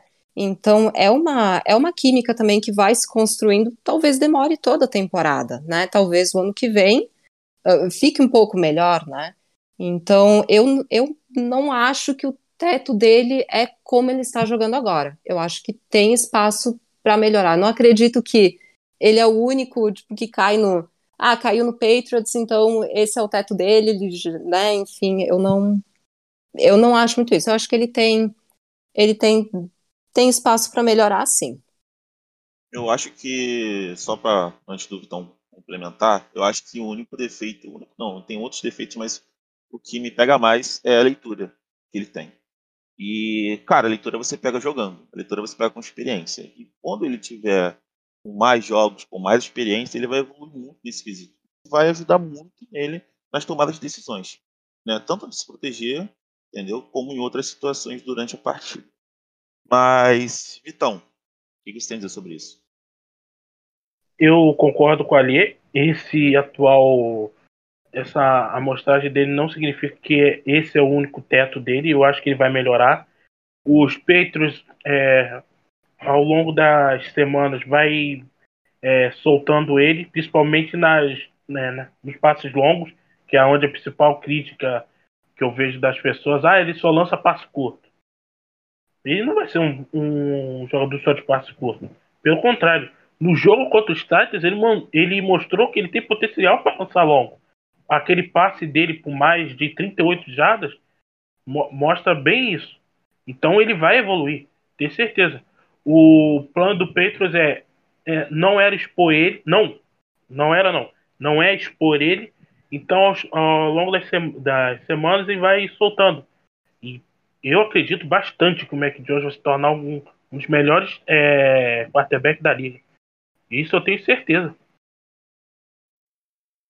Eu também acho. E eu, eu, eu gostaria muito que ele ficasse com a gente um, um bom tempo. Porque para mim também, o que o Mac Jones tem é consistência, sabe? Ele não tem um jogo lá em cima, outro aqui embaixo, dois lá em cima, outro aqui embaixo, que é aquela, meio que aquela roleta russa, sabe?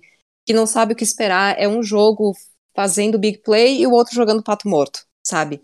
Ele não tem isso. Então, eu, nos QBs, eu prezo muito pela consistência, porque eu acho que eh, tem que, tem que confiar numa pessoa consistente. Não, não precisa ser consistentemente excelente, sabe? Não precisa sempre, ó, oh, big play, né? Mas consistentemente bom, que faça o que tem que ser feito, que não, não tenha jogos extremamente abaixo.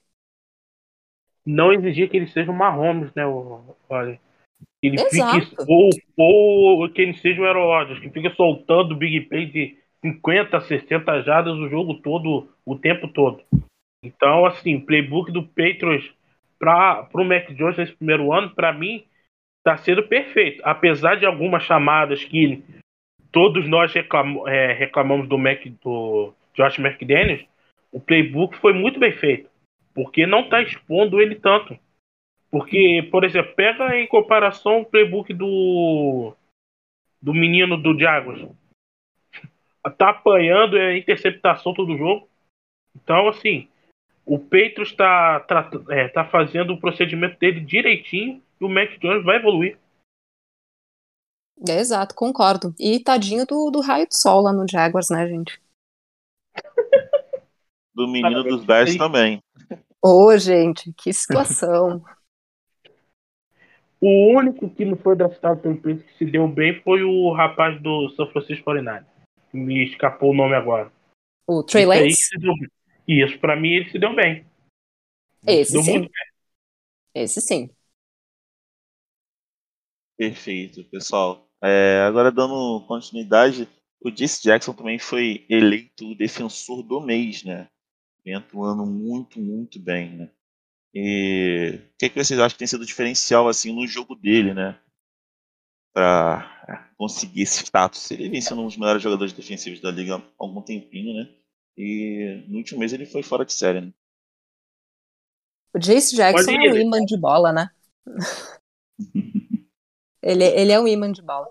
Eu, assim, eu confesso que eu tenho um pouco de dificuldade para analisar jogo defensivo, tá? Mas o que eu, pessoalmente, como torcedora, vejo nele é uma coisa que eu não via há um tempinho, assim, no Patriots, sabe? E olha que eu acompanhei a época da, da ilha do Darrell Reeves, né? Então, eu, assim, só posso dizer que eu tô gostando muito do Jace Jackson. Eu espero que paguem o homem, tá? Eu ajudo a pagar. Eu tiro do meu bolso, eu, eu, eu vendo bolo na. sei lá, eu, eu vendo bolo de pote, eu faço qualquer coisa. Tá? Mas eu, eu tô gostando, gosto muito, muito, muito, muito dele.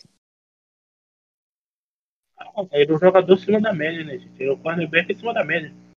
É só você ver ele força fumble, é, ele é um misto de interceptação. As, os quarterback evita de lançar no aonde ele está. Então, um cara fantástico. Merecido o prêmio de melhor jogador defensivo. E tomara que o Patriots pague. Tomara, cara. Você, o Patriots não pode perder ele. É, o Patriots precisa pagar um, um, talento defensivo desse. Não é uma coisa assim que deixa passar, sabe? O que há fica um ano e depois, né? Na minha opinião, já era, né, Alice? Antes de começar a temporada, a, a amostragem dele na última já é mostragem de jogador que merecia ser pago. Aí, outro que, outro que poderia ser pago se o Mitchell tivesse no time. É impressionante. Mas vai, segue. É verdade. Perfeito, galera. Agora vamos, vamos mudar um pouquinho, né? Porque tem perguntas também, tem perguntas dos Petros. Eu até vou começar com uma pergunta dos Petros aqui, né? Vamos mudar a chavinha, vamos para as perguntas. É, a Ju Ferreira é, perguntou a real chance de playoffs dos Patriots e Super Bowl. Como os nossos recebedores vale, com, com, como com os nossos recebedores vale a pena sonhar? Olha, dá para sonhar com playoff. Super Bowl, eu vou ser conservadora, tá? Se a gente chegar, eu vou ficar muito feliz. Se a gente ganhar, eu não respondo por mim, tá? Eu, eu não sei o que eu faço, tá? Porque, mas assim, ó, o, o meu coração quer Super Bowl, mas a minha razão pede, né, para ficar um pouquinho, né, mais uh, tranquila se for playoff. Mas assim, ó, eu acho que dá para sonhar com playoff, sim, tá? Uh, acho que a gente tem um, um, corpo ok, né, sólido, né, como o Vitor falou, de recebedores. Então acho que dá para, né, dá para sonhar assim. A Super Bowl a gente tem muito time difícil pela frente aí na nossa conferência.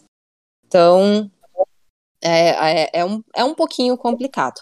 Mas com playoff, eu já disse para todo mundo, eu já estou no trenzinho dos playoffs. Eu acho que a gente tem que ver muito como, o, principalmente o Mac Jones, né, e o time vai, né, encarar um jogo de playoffs. Eu acho que o playoffs está bem encaminhado, né.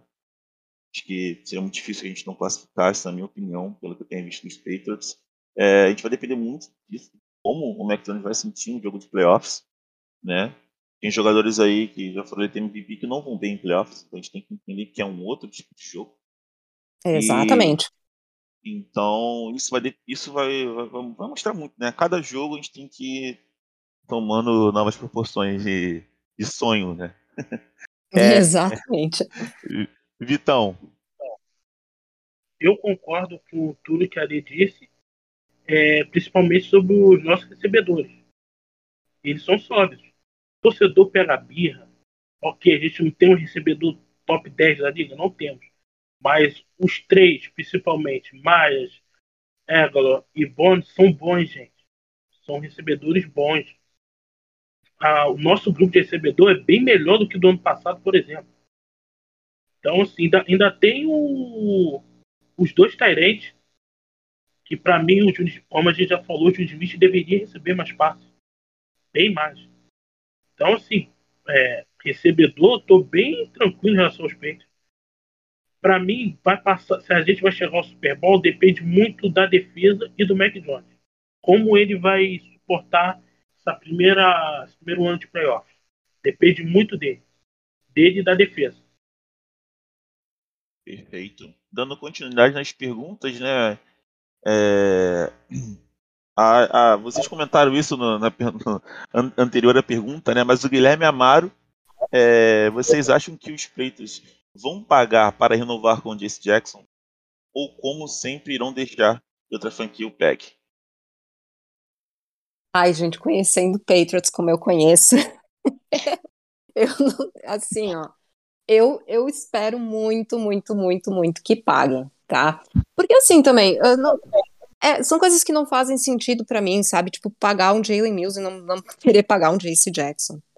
Tá, são, né, não, são coisas que se não pagarem não, não vai fazer muito sentido para mim, tá? Mas, assim, ó, eu só sei que de nada sei, tá? Eu, eu realmente não, não tenho, tendo histórico, assim, do Patriots, eu não sei se vão, se vão renovar com o homem. Eu espero que sim, viu? Eu espero muito que sim. Então, é, como a Laura falou, paga ou não paga? Na minha opinião, paga. Na minha opinião, paga. Na minha opinião, o Petros paga. Porque aonde você vai, vai conseguir um cornerback do nível dele? No draft? Vai tentar a sorte? Cara, faz uma engenharia financeira, vê aí com algum jogador, tenta fazer restauração de contrato, tenta vir com a salary cap e paga o homem. Porra, o cara é, é, um dos melhores da liga. Você vai deixar sair do seu time assim de mão beijada? Ah, mas tem substituto. Não tem substituto para ele. Ah, mas dizem que deixaram o Gilma sair porque tinha substituto o Jackson. Ok. E se sair o Jackson, tem quem? Tem. Tem que ah, Isso é verdade. Vai botar quem? Aí perde o Jackson. Aí vai o torcedor ficar naquela agonia. Quem vai vir? quem no draft. Aí você apostar num, num cara no draft, sendo que você já tem uma certeza no seu elenco. Então vale a pena. Tá o homem. Perfeito. Dando continuidade às perguntas, tá? Nossa querida colega e companheira de equipe, né? Sempre achando no nosso coração, Nicole, né? Faz a pergunta para Leivitão. Vocês esperavam uma temporada positiva dos Patriots, né? Por todo investimento, acho que essa pergunta também é uma pergunta bem cabível, né? Chegou, chegaram muitas peças e aí a gente não sabe até quando isso pode ser bom para entrosar, demora ou não demora, mas enfim, um time em reconstrução e etc.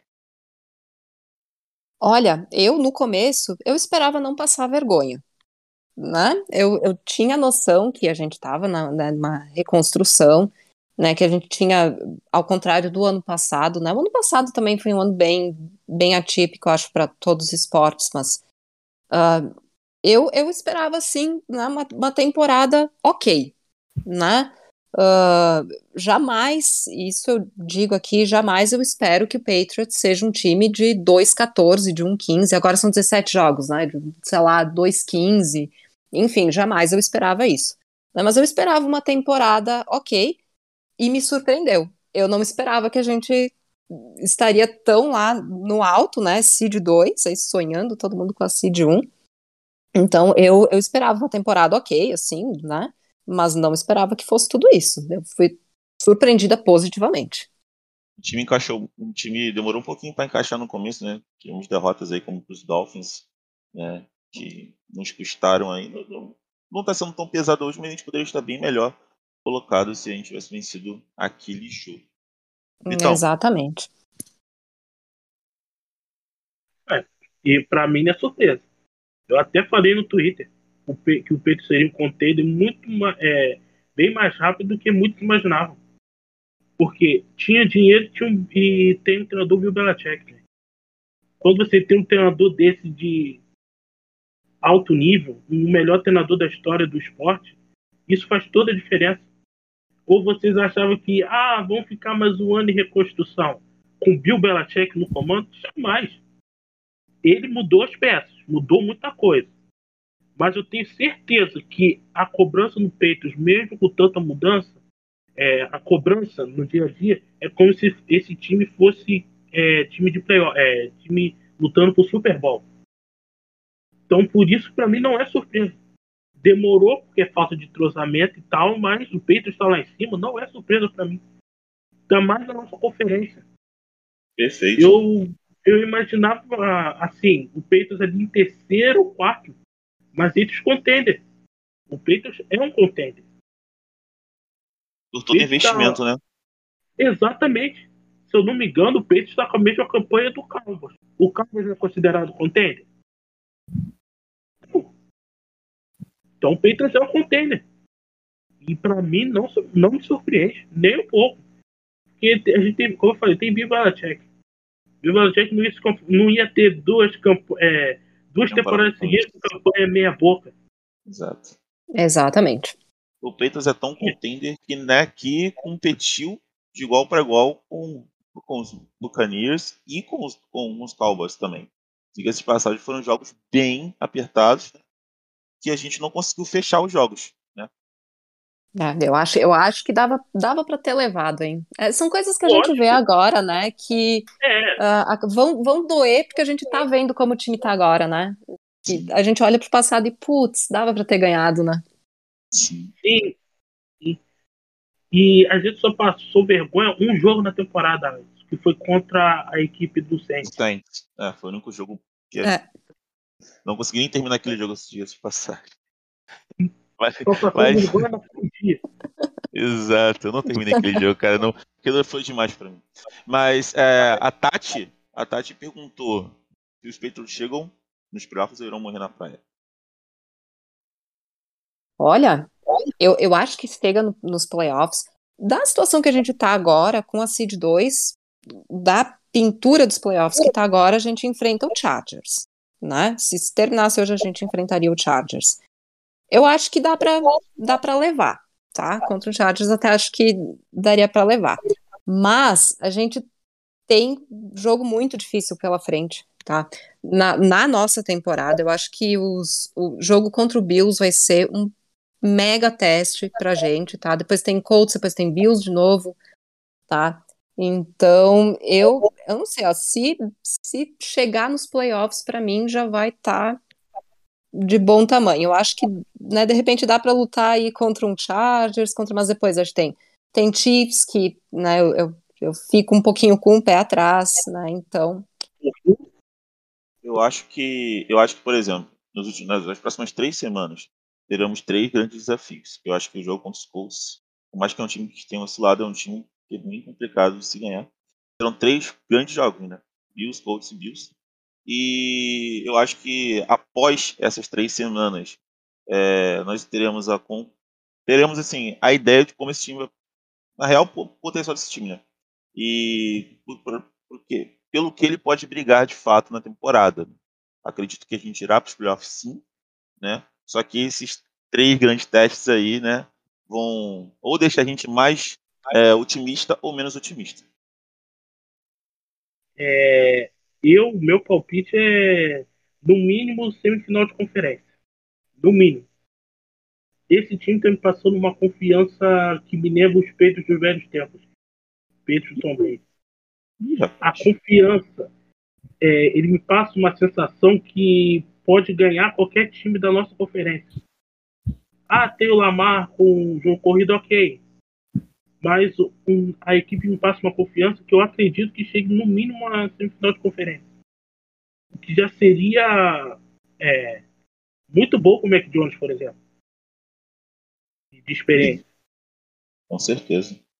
Tendo em E, vista que como vocês mesmo falaram, esses três próximos jogos também vai ser excelente. Tem uma bye depois desse jogo de, de segunda. A gente vai ficar de, de bye. Vai dar para recuperar aí uma galera aí que tá voltando de lesão. É, tem o Cordes também, por exemplo, linebacker. Bom jogador, tá na, é,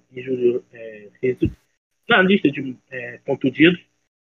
Pode voltar. Ainda tem essa, essa adição aí que pode nos ajudar. Então, para mim, semifinal de conferência. Perfeito. É, Foi basicamente essas são as perguntas para os Patriots, né? Agora mudando um pouquinho de franquia, né? É, Pergunta do Paulo Eretor. Não sei quem é, alguém que sabe quem é o Paulo Eretor? Então, Não. Não Tá. sei. o Power Etor o que acham que os Bruins irão continuar cambaleando nessa temporada?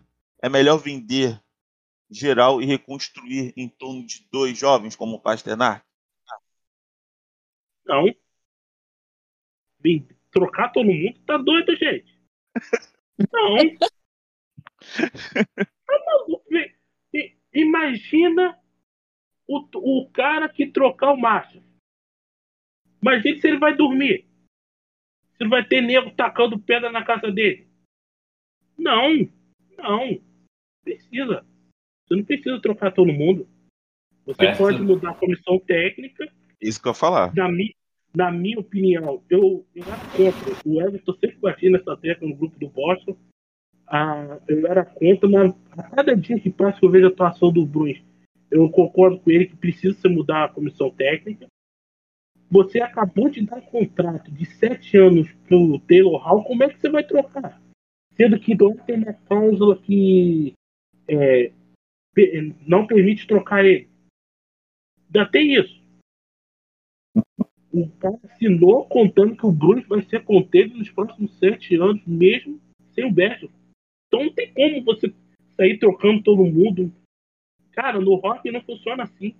Senão você vai virar um, um Buffalo Sabres, um Detroit Red Wings, que tá aí, eterno tanque. Não tem movimento se trocar. Você tem que trocar a comissão técnica e melhorar o elenco ali, pontualmente. Fazer bons drafts. O Bruins precisa de uns dois bons drafts para voltar ao topo. Mas agora sair trocando todo mundo, não. Não. Rapaz, os torcedores dos Bruins estão estão bem mais pessimistas com o elenco do que os torcedores do Celtics com o técnico, né? Como o Daniel pontuou aí no chat. Não, Mas... Porque, ó, ó, eu vou te explicar sabe por quê. Uhum. Primeiro, a maneira que você perdeu a Stanley Cup. Né? Jogo 7 em casa. Aí você vê a maneira que perdeu. É o mesmo problema de hoje o, o que levou o Blues a perder Stanley Cup em 2018, não lembro agora se 2018, 2019, mostra o time hoje. Volume de jogo, não faz gol e toma gol muito fácil. A mesma coisa. A mesma coisa. Então, assim, e a, dependendo sempre da primeira linha, que é a Perfect Line, que é Bergeron, Marshall e Pasternak. Entendeu? Então tem tem mistério. Para mim é mudar o treinador e fazer bons drafts. Mas não se desfazer, a não ser que os caras se aposentem. Ah, o Márcio não levante a mãozinha, ah, eu quero me aposentar. Ok, igual o Berger, a gente não sabe o que vai fazer no final da temporada. Se vai se aposentar. Agora, trocar esses caras? Não. Deus me livre. Agora eu vou fazer uma pergunta para você, Vitão. Você acha que algum desses caras, como o Pasternak, por exemplo, possa pedir uma trade?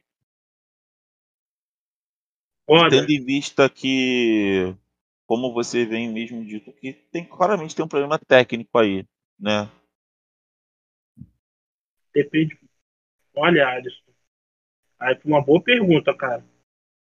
O McAvoy, eu ficaria com medo se o McAvoy também pedisse para ser trocado, mas ele acabou de assinar um contrato de oito anos. É um defensor novo que eu acho, eu imagino que ele e Pasternak vão ser, entre aspas, vai, é como se fosse Bergeron e Chara.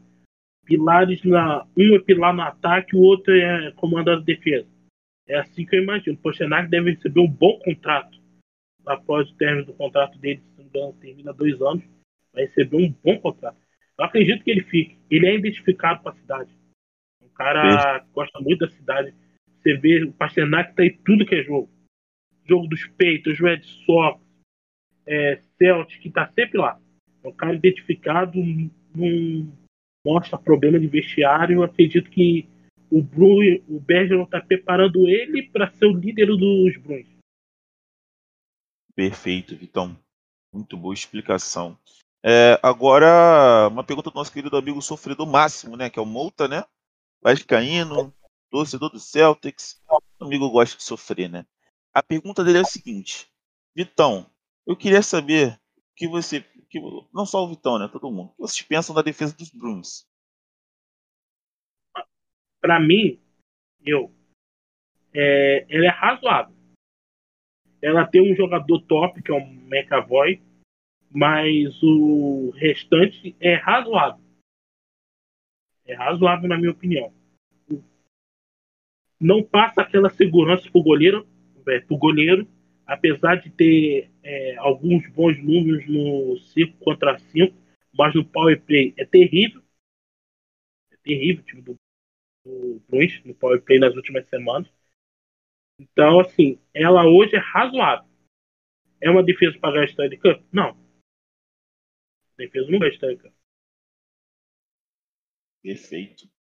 É, agora mudando de franquia, vamos falar do nosso glorioso New England Revolution, né? Gustavo Lopes, ele pediu um resumo da temporada, né? A gente falou um pouquinho sobre isso, se você quiser pontuar mais alguma coisa. Não, não, eu, eu, praticamente, eu, como eu falei, temporada foi, foi excelente, né? Só não foi perfeito porque não veio título. Mas num todo a temporada foi excelente.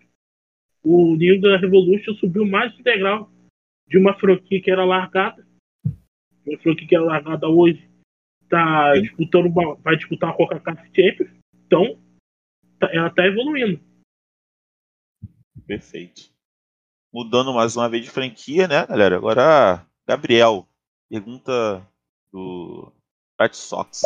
Qual o impacto da chegada do Kike Hernandes no Red Sox? Qual foi o impacto? O Kike, ele tomou conta do center field do Red Sox, que teve a saída do JBJ na off-season anterior, de 2020 para 2021. E agora ele voltou, né? Foi trocado para Red Sox no fim do CBA passado, dia 1 de dezembro. Mas o Kike Hernandez, ele chegou para ser o lead-off do Red Sox e começou devagar, mas a segunda metade da temporada dele foi. Assim, segunda metade não, a partir de junho ali, o resto da temporada dele foi excelente. E nos playoffs, então, nesse fala. Ele quebrou recordes de número de rebatidas em 5 jogos. Se não me engano, ele teve 15 rebatidas, foi 14 em 5 jogos, que é em the playoffs, que é um recorde. E assim, ele pelo menos espero eu, ele deve ser o center fielder do Red Sox no restante do contrato dele, que dura até o fim do ano que vem e se ele continuar produzindo, eu espero que o Red Sox estenda o contrato dele para mais anos. Perfeito. Amém. Pergunta Amém. da Roberta. Pergunta da Roberta Rodrigues, tá? Só para pontuar, que eu acabei esquecendo de falar. Mas, continuando aqui, vamos para a próxima pergunta. Só um momento, rapaziada. Tá bom. É, a Isabel perguntou: O que você acha da troca do Hunter Renfro por JBJ? Ah, a troca do Renfro pelo Jack Bradley Jr. É, eu tinha esquecido de comentar, mas o Vitão comentou. Eu gostei da troca porque o Hunter Renfro, eu acho que o que a gente viu dele em 2021 é o máximo que ele vai produzir na carreira. E ele tem sido um jogador inconsistente nas temporadas. Foi, como eu disse, a melhor temporada da carreira dele em 2021, mas em 2020 ele não tinha nem recebido oferta de renovação, a renovação automática que os jogadores recebem do, na MLB do Tampa Bay Rays, ele foi dispensado e o Red Sox teve a oportunidade de assinar com ele. E em 2019 também, no bastão, ele não foi tão bem assim, ele foi abaixo da média da liga. Ou seja, é um jogador que ele não é tão constante assim. E a troca rendeu ao Red Sox dois prospectos, que um é um shortstop de quem ainda tá na Double A, mas é um shortstop bom, bom defensivamente e bastante rápido. Ele terminou 2021 com mais de 50 roubos de base em pouco mais de 60 jogos. E o outro prospecto foi um terceira base draftado em 2021, que começou muito bem na durante a temporada de Minor League e assim, tem tudo para pelo menos se tornar uma peça boa de troca no futuro. Além deles dois, teve a volta do JBJ, que é a pergunta principal. O Jack Bradley Jr., não vejo ele como algo além de um quarto, de um quarto outfielder.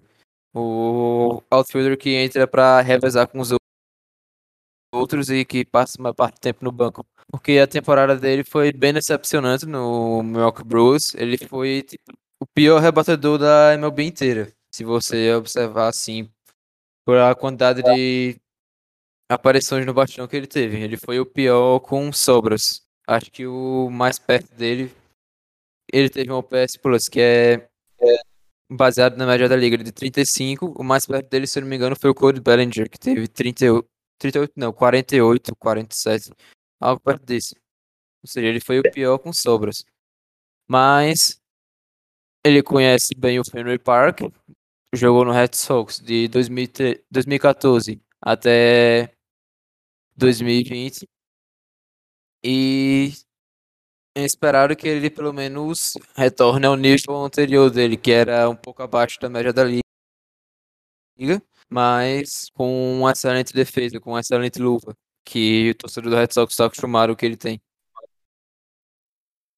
É, acrescentando um pouquinho, e essa volta dele, Jesus, é, não, não vai forçar o Verdugo a jogar de center field, né? Igual naquele jogo fatídico, o jogo contra os Rays.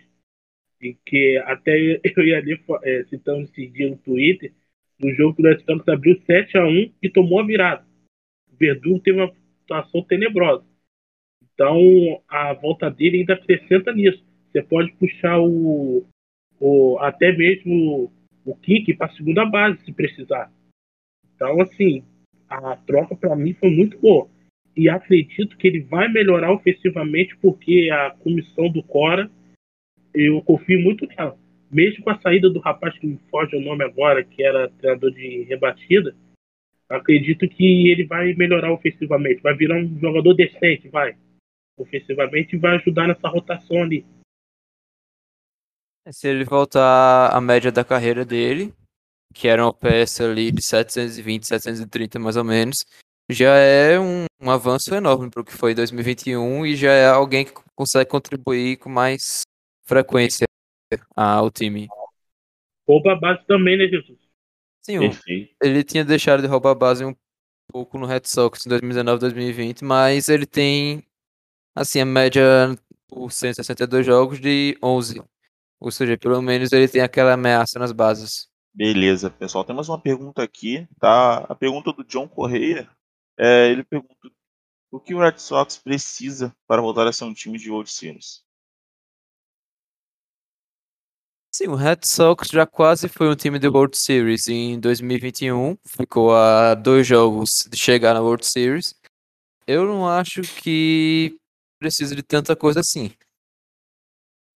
No elenco atual do Red Sox, eu acho que ainda tá faltando jogadores de bullpen, pelo menos uns, uns dois jogadores, um destro e um canhoto, na minha opinião. E mais um rebatedor para outfield, que no momento tá a configuração do outfield é Jack Bradley Jr., Kiki Hernandez e Alex Verdugo. No Red Sox não tem quatro outfielders ainda, só tem esses três. O outfielder eu acho, eu tenho certeza que deve chegar no pós-lockout, seja por troca ou seja pela free agency. E o bullpen talvez chegue, mas pode ser que o Bloom aposte mais no mercado de minor leaguers e minor leaguers e veja ao decorrer da temporada quem vai bem nas minors para subir ou para ajudar no elenco principal. Beleza. É, tem outras duas perguntas aqui que são bem similares. Eu vou falar o nome das duas pessoas, que é a Gray Gilover. Tá? Muito obrigado pela pergunta. E a Laura novamente. Elas perguntam o seguinte: como vocês avaliam as movimentações do Red Sox? Como vocês estão avaliando essas movimentações? E o que a gente pode esperar desse time para a próxima temporada? O que é mais importante também melhorar nesse elenco? O Red Sox ele perdeu o Eduardo Rodrigues da rotação e repôs com Rich Hill e Michael Walker a curto prazo. A longo prazo a reposição seria o James Paxton. Eu gostei desse movimento. Assim, eu queria que ele tivesse renovado quando era Rodrigues. Eu defendi, inclusive, a renovação dele antes dele sair há um mês atrás, mais ou menos. Mas aconteceu, né? Ele saiu fazer o quê? E assim, para rotação, eu não acho que é uma rotação excelente, mas é uma rotação que dá pro gasto, dá pros 162 jogos da temporada da MLB. No lado do ataque, eu acho que ainda vai rolar coisa, mas eu tô gostando até o momento. Eu gostei da troca do Renfro, o Red Sox aproveitou o, o valor alto, assim, a valorização dele. E é mais o que? Pergunta que eu esqueci. Aonde, até onde o, Sox, o que esperar do Red Sox na próxima temporada? Sim, depende de como os outros times se reforçam também. Não dá para avaliar em dezembro o que pode mudar e vai mudar ainda até o fim de março. Tem muito chão por aí, né? Imagina se o rival consegue correr, por exemplo. O Blue Jays reforçou bem para a rotação. Já é, o, e o Blue Jays já era um time muito bom na segunda metade da temporada. Eu acho que eles devem concorrer para disputar o título de divisão. O Tampa Bay Rays, como sempre, está lá disputando playoffs. O Yankees decepcionou esse ano, mas tem, tem uma base boa e pode adicionar um shortstop bom. Ainda tem o Trevor Story e o Carlos Correia no mercado. Ou seja, a concorrência dentro da própria divisão do Red Sox é forte uma das melhores divisões da liga, né, o, o Jesus? Dos cinco times, é, só o Orioles não tem chance de playoffs, vai? Pensando na próxima temporada. Sim, eu, eu acho que eu acho que é a melhor divisão da Liga América, da Liga da MLB como um todo. É a divisão mais disputada. O Orioles, a galera fala que é um time horrível. Eu não acho que é tão horrível assim porque o Orioles está jogando 19 partidas contra Yankees, 19 contra Red Sox, 19 contra Blue Jays, 19 contra, contra o Tampa Bay Rays. E quase todo o time, fora os times dessa divisão que jogarem contra eles, vão parecer ruins em duelos assim. Sim. É, em minha opinião sobre o mercado dos Red Sox até agora, para mim é muito bom. Uma nota 9. Só o que eu não gostei muito assim a princípio, mas fora isso, nota 9. E estou na expectativa, né? Que onde o Red Sox consegue correr e passa o Bolt para a segunda base, que aí para mim é, preenche uma outra lacuna. Eu ainda acho que esse time precisa de, um, de dois jogadores com mais potência no bastão. Imagina se você é, traz correr e traz o Schwarber. Consegue renovar com ele é, seria duas aquisições assim ótimas para o Sox. Então, para mim, esses são os dois palpites, são, são as duas lacunas que precisam melhorar. É, melhorar o, esses dois, é, eu tenho que fugir. Melhorar a segunda base e o bastão. Beleza, rapaziada. É, essas foram as perguntas. As perguntas. Obrigado a, a todos que perguntaram que mandaram as perguntas, tá? É, espero que cheguem novas perguntas para o próximo, para a próxima edição desse podcast. Triste por não ter perguntas do Celtics, né? Parece que as pessoas do Celtics não, não, não estão muito com dúvidas sobre a franquia, né? Tá, Mas... Tá desanimados. Estão desanimados, né? Não estão muito afim de perguntar ultimamente. Mas é isso. Então? Não, estão desanimados. Exatamente. É, então, agradecer a participação da, da Helena nesse podcast. Muito obrigado pela sua participação, agregou muito. Se tem uma coisa para pontuar nesse final, ali? Eu que agradeço pelo convite, eu fiquei muito, muito feliz uh, quando, quando eu recebi. Uh, só tenho só tenho beijo para mandar. Posso mandar beijo? Posso. Com então, certeza. Não, eu quero mandar um beijo aí para toda a galera que mandou as perguntas aí, em especial a galera do Patriots da Luluzinha, que é o nosso grupo aí das meninas que torcem pro Patriots, as meninas aí do, do Red Sox também, a, a Roberta, Isabel, a Grey, que, a, né, que já acompanha bastante aí, e era isso aí. Perfeito. É, seja bem-vindo para voltar também outras vezes, tá bom, Ali?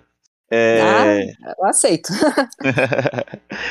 Daniel, seu, suas, é, suas opiniões finais. Bem, mais uma vez agradecer pelo mais episódio, foi legal, mais uma vez, muito bom estar aqui com vocês, é, falando sobre as franquias de Boston. É, pontuar só mesmo, agora o Celtics tem uma sequência bem complicada de jogos na costa oeste. Como eu falei, vão ser testes importantes para esse time que é um time quase novo, né? Mudou só, manteve sua espinha, mas tem muito jogador que chegou esse ano e no ano passado também, os meninos no seu segundo ano de, na NBA, como o Pritchard e o Neves. E é isso, esperar como vai ser esse jogo, como vai ser o rendimento do time. Vamos, pretendo estar aqui mais uma vez para comentar como é que foi essa road trip no Oeste. Abração, pessoal. Um abraço. Perfeito. Gabriel Jesus. Ah, agradecer ao pessoal, é, principalmente pela paciência, se você chegou até aqui escutando o podcast, que eu acho que esse pois daqui é, deu umas duas horas. Podcast e... maratona. Dá pra ouvir correndo a maratona. É, esse foi. é... E agradecer também a turma que gravou o podcast.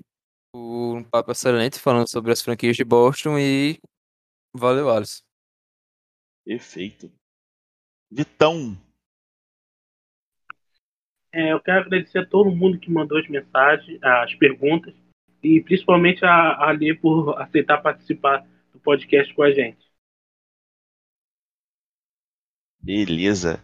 Então, galera, foi isso. Podcast mais longo da história. Mas se você conseguiu chegar aqui até o final, pô, cara, agradeço vocês de coração, mano. A gente faz isso aqui porque a gente ama as franquias de Boston e a gente gosta de estar passando essa, essa análise que a gente acha para vocês também. Que às vezes não podem acompanhar todas porque trabalham, porque não tem tempo também de assistir os jogos, porque estudam e etc. Tá bom? É, agradecer muito a presença também da equipe, da Alê, de todo mundo que, que vem ajudando esse podcast a estar continuando. Valeu, rapaziada. Muito obrigado, tá? É... E semana que vem estamos de volta. Valeu, abraço.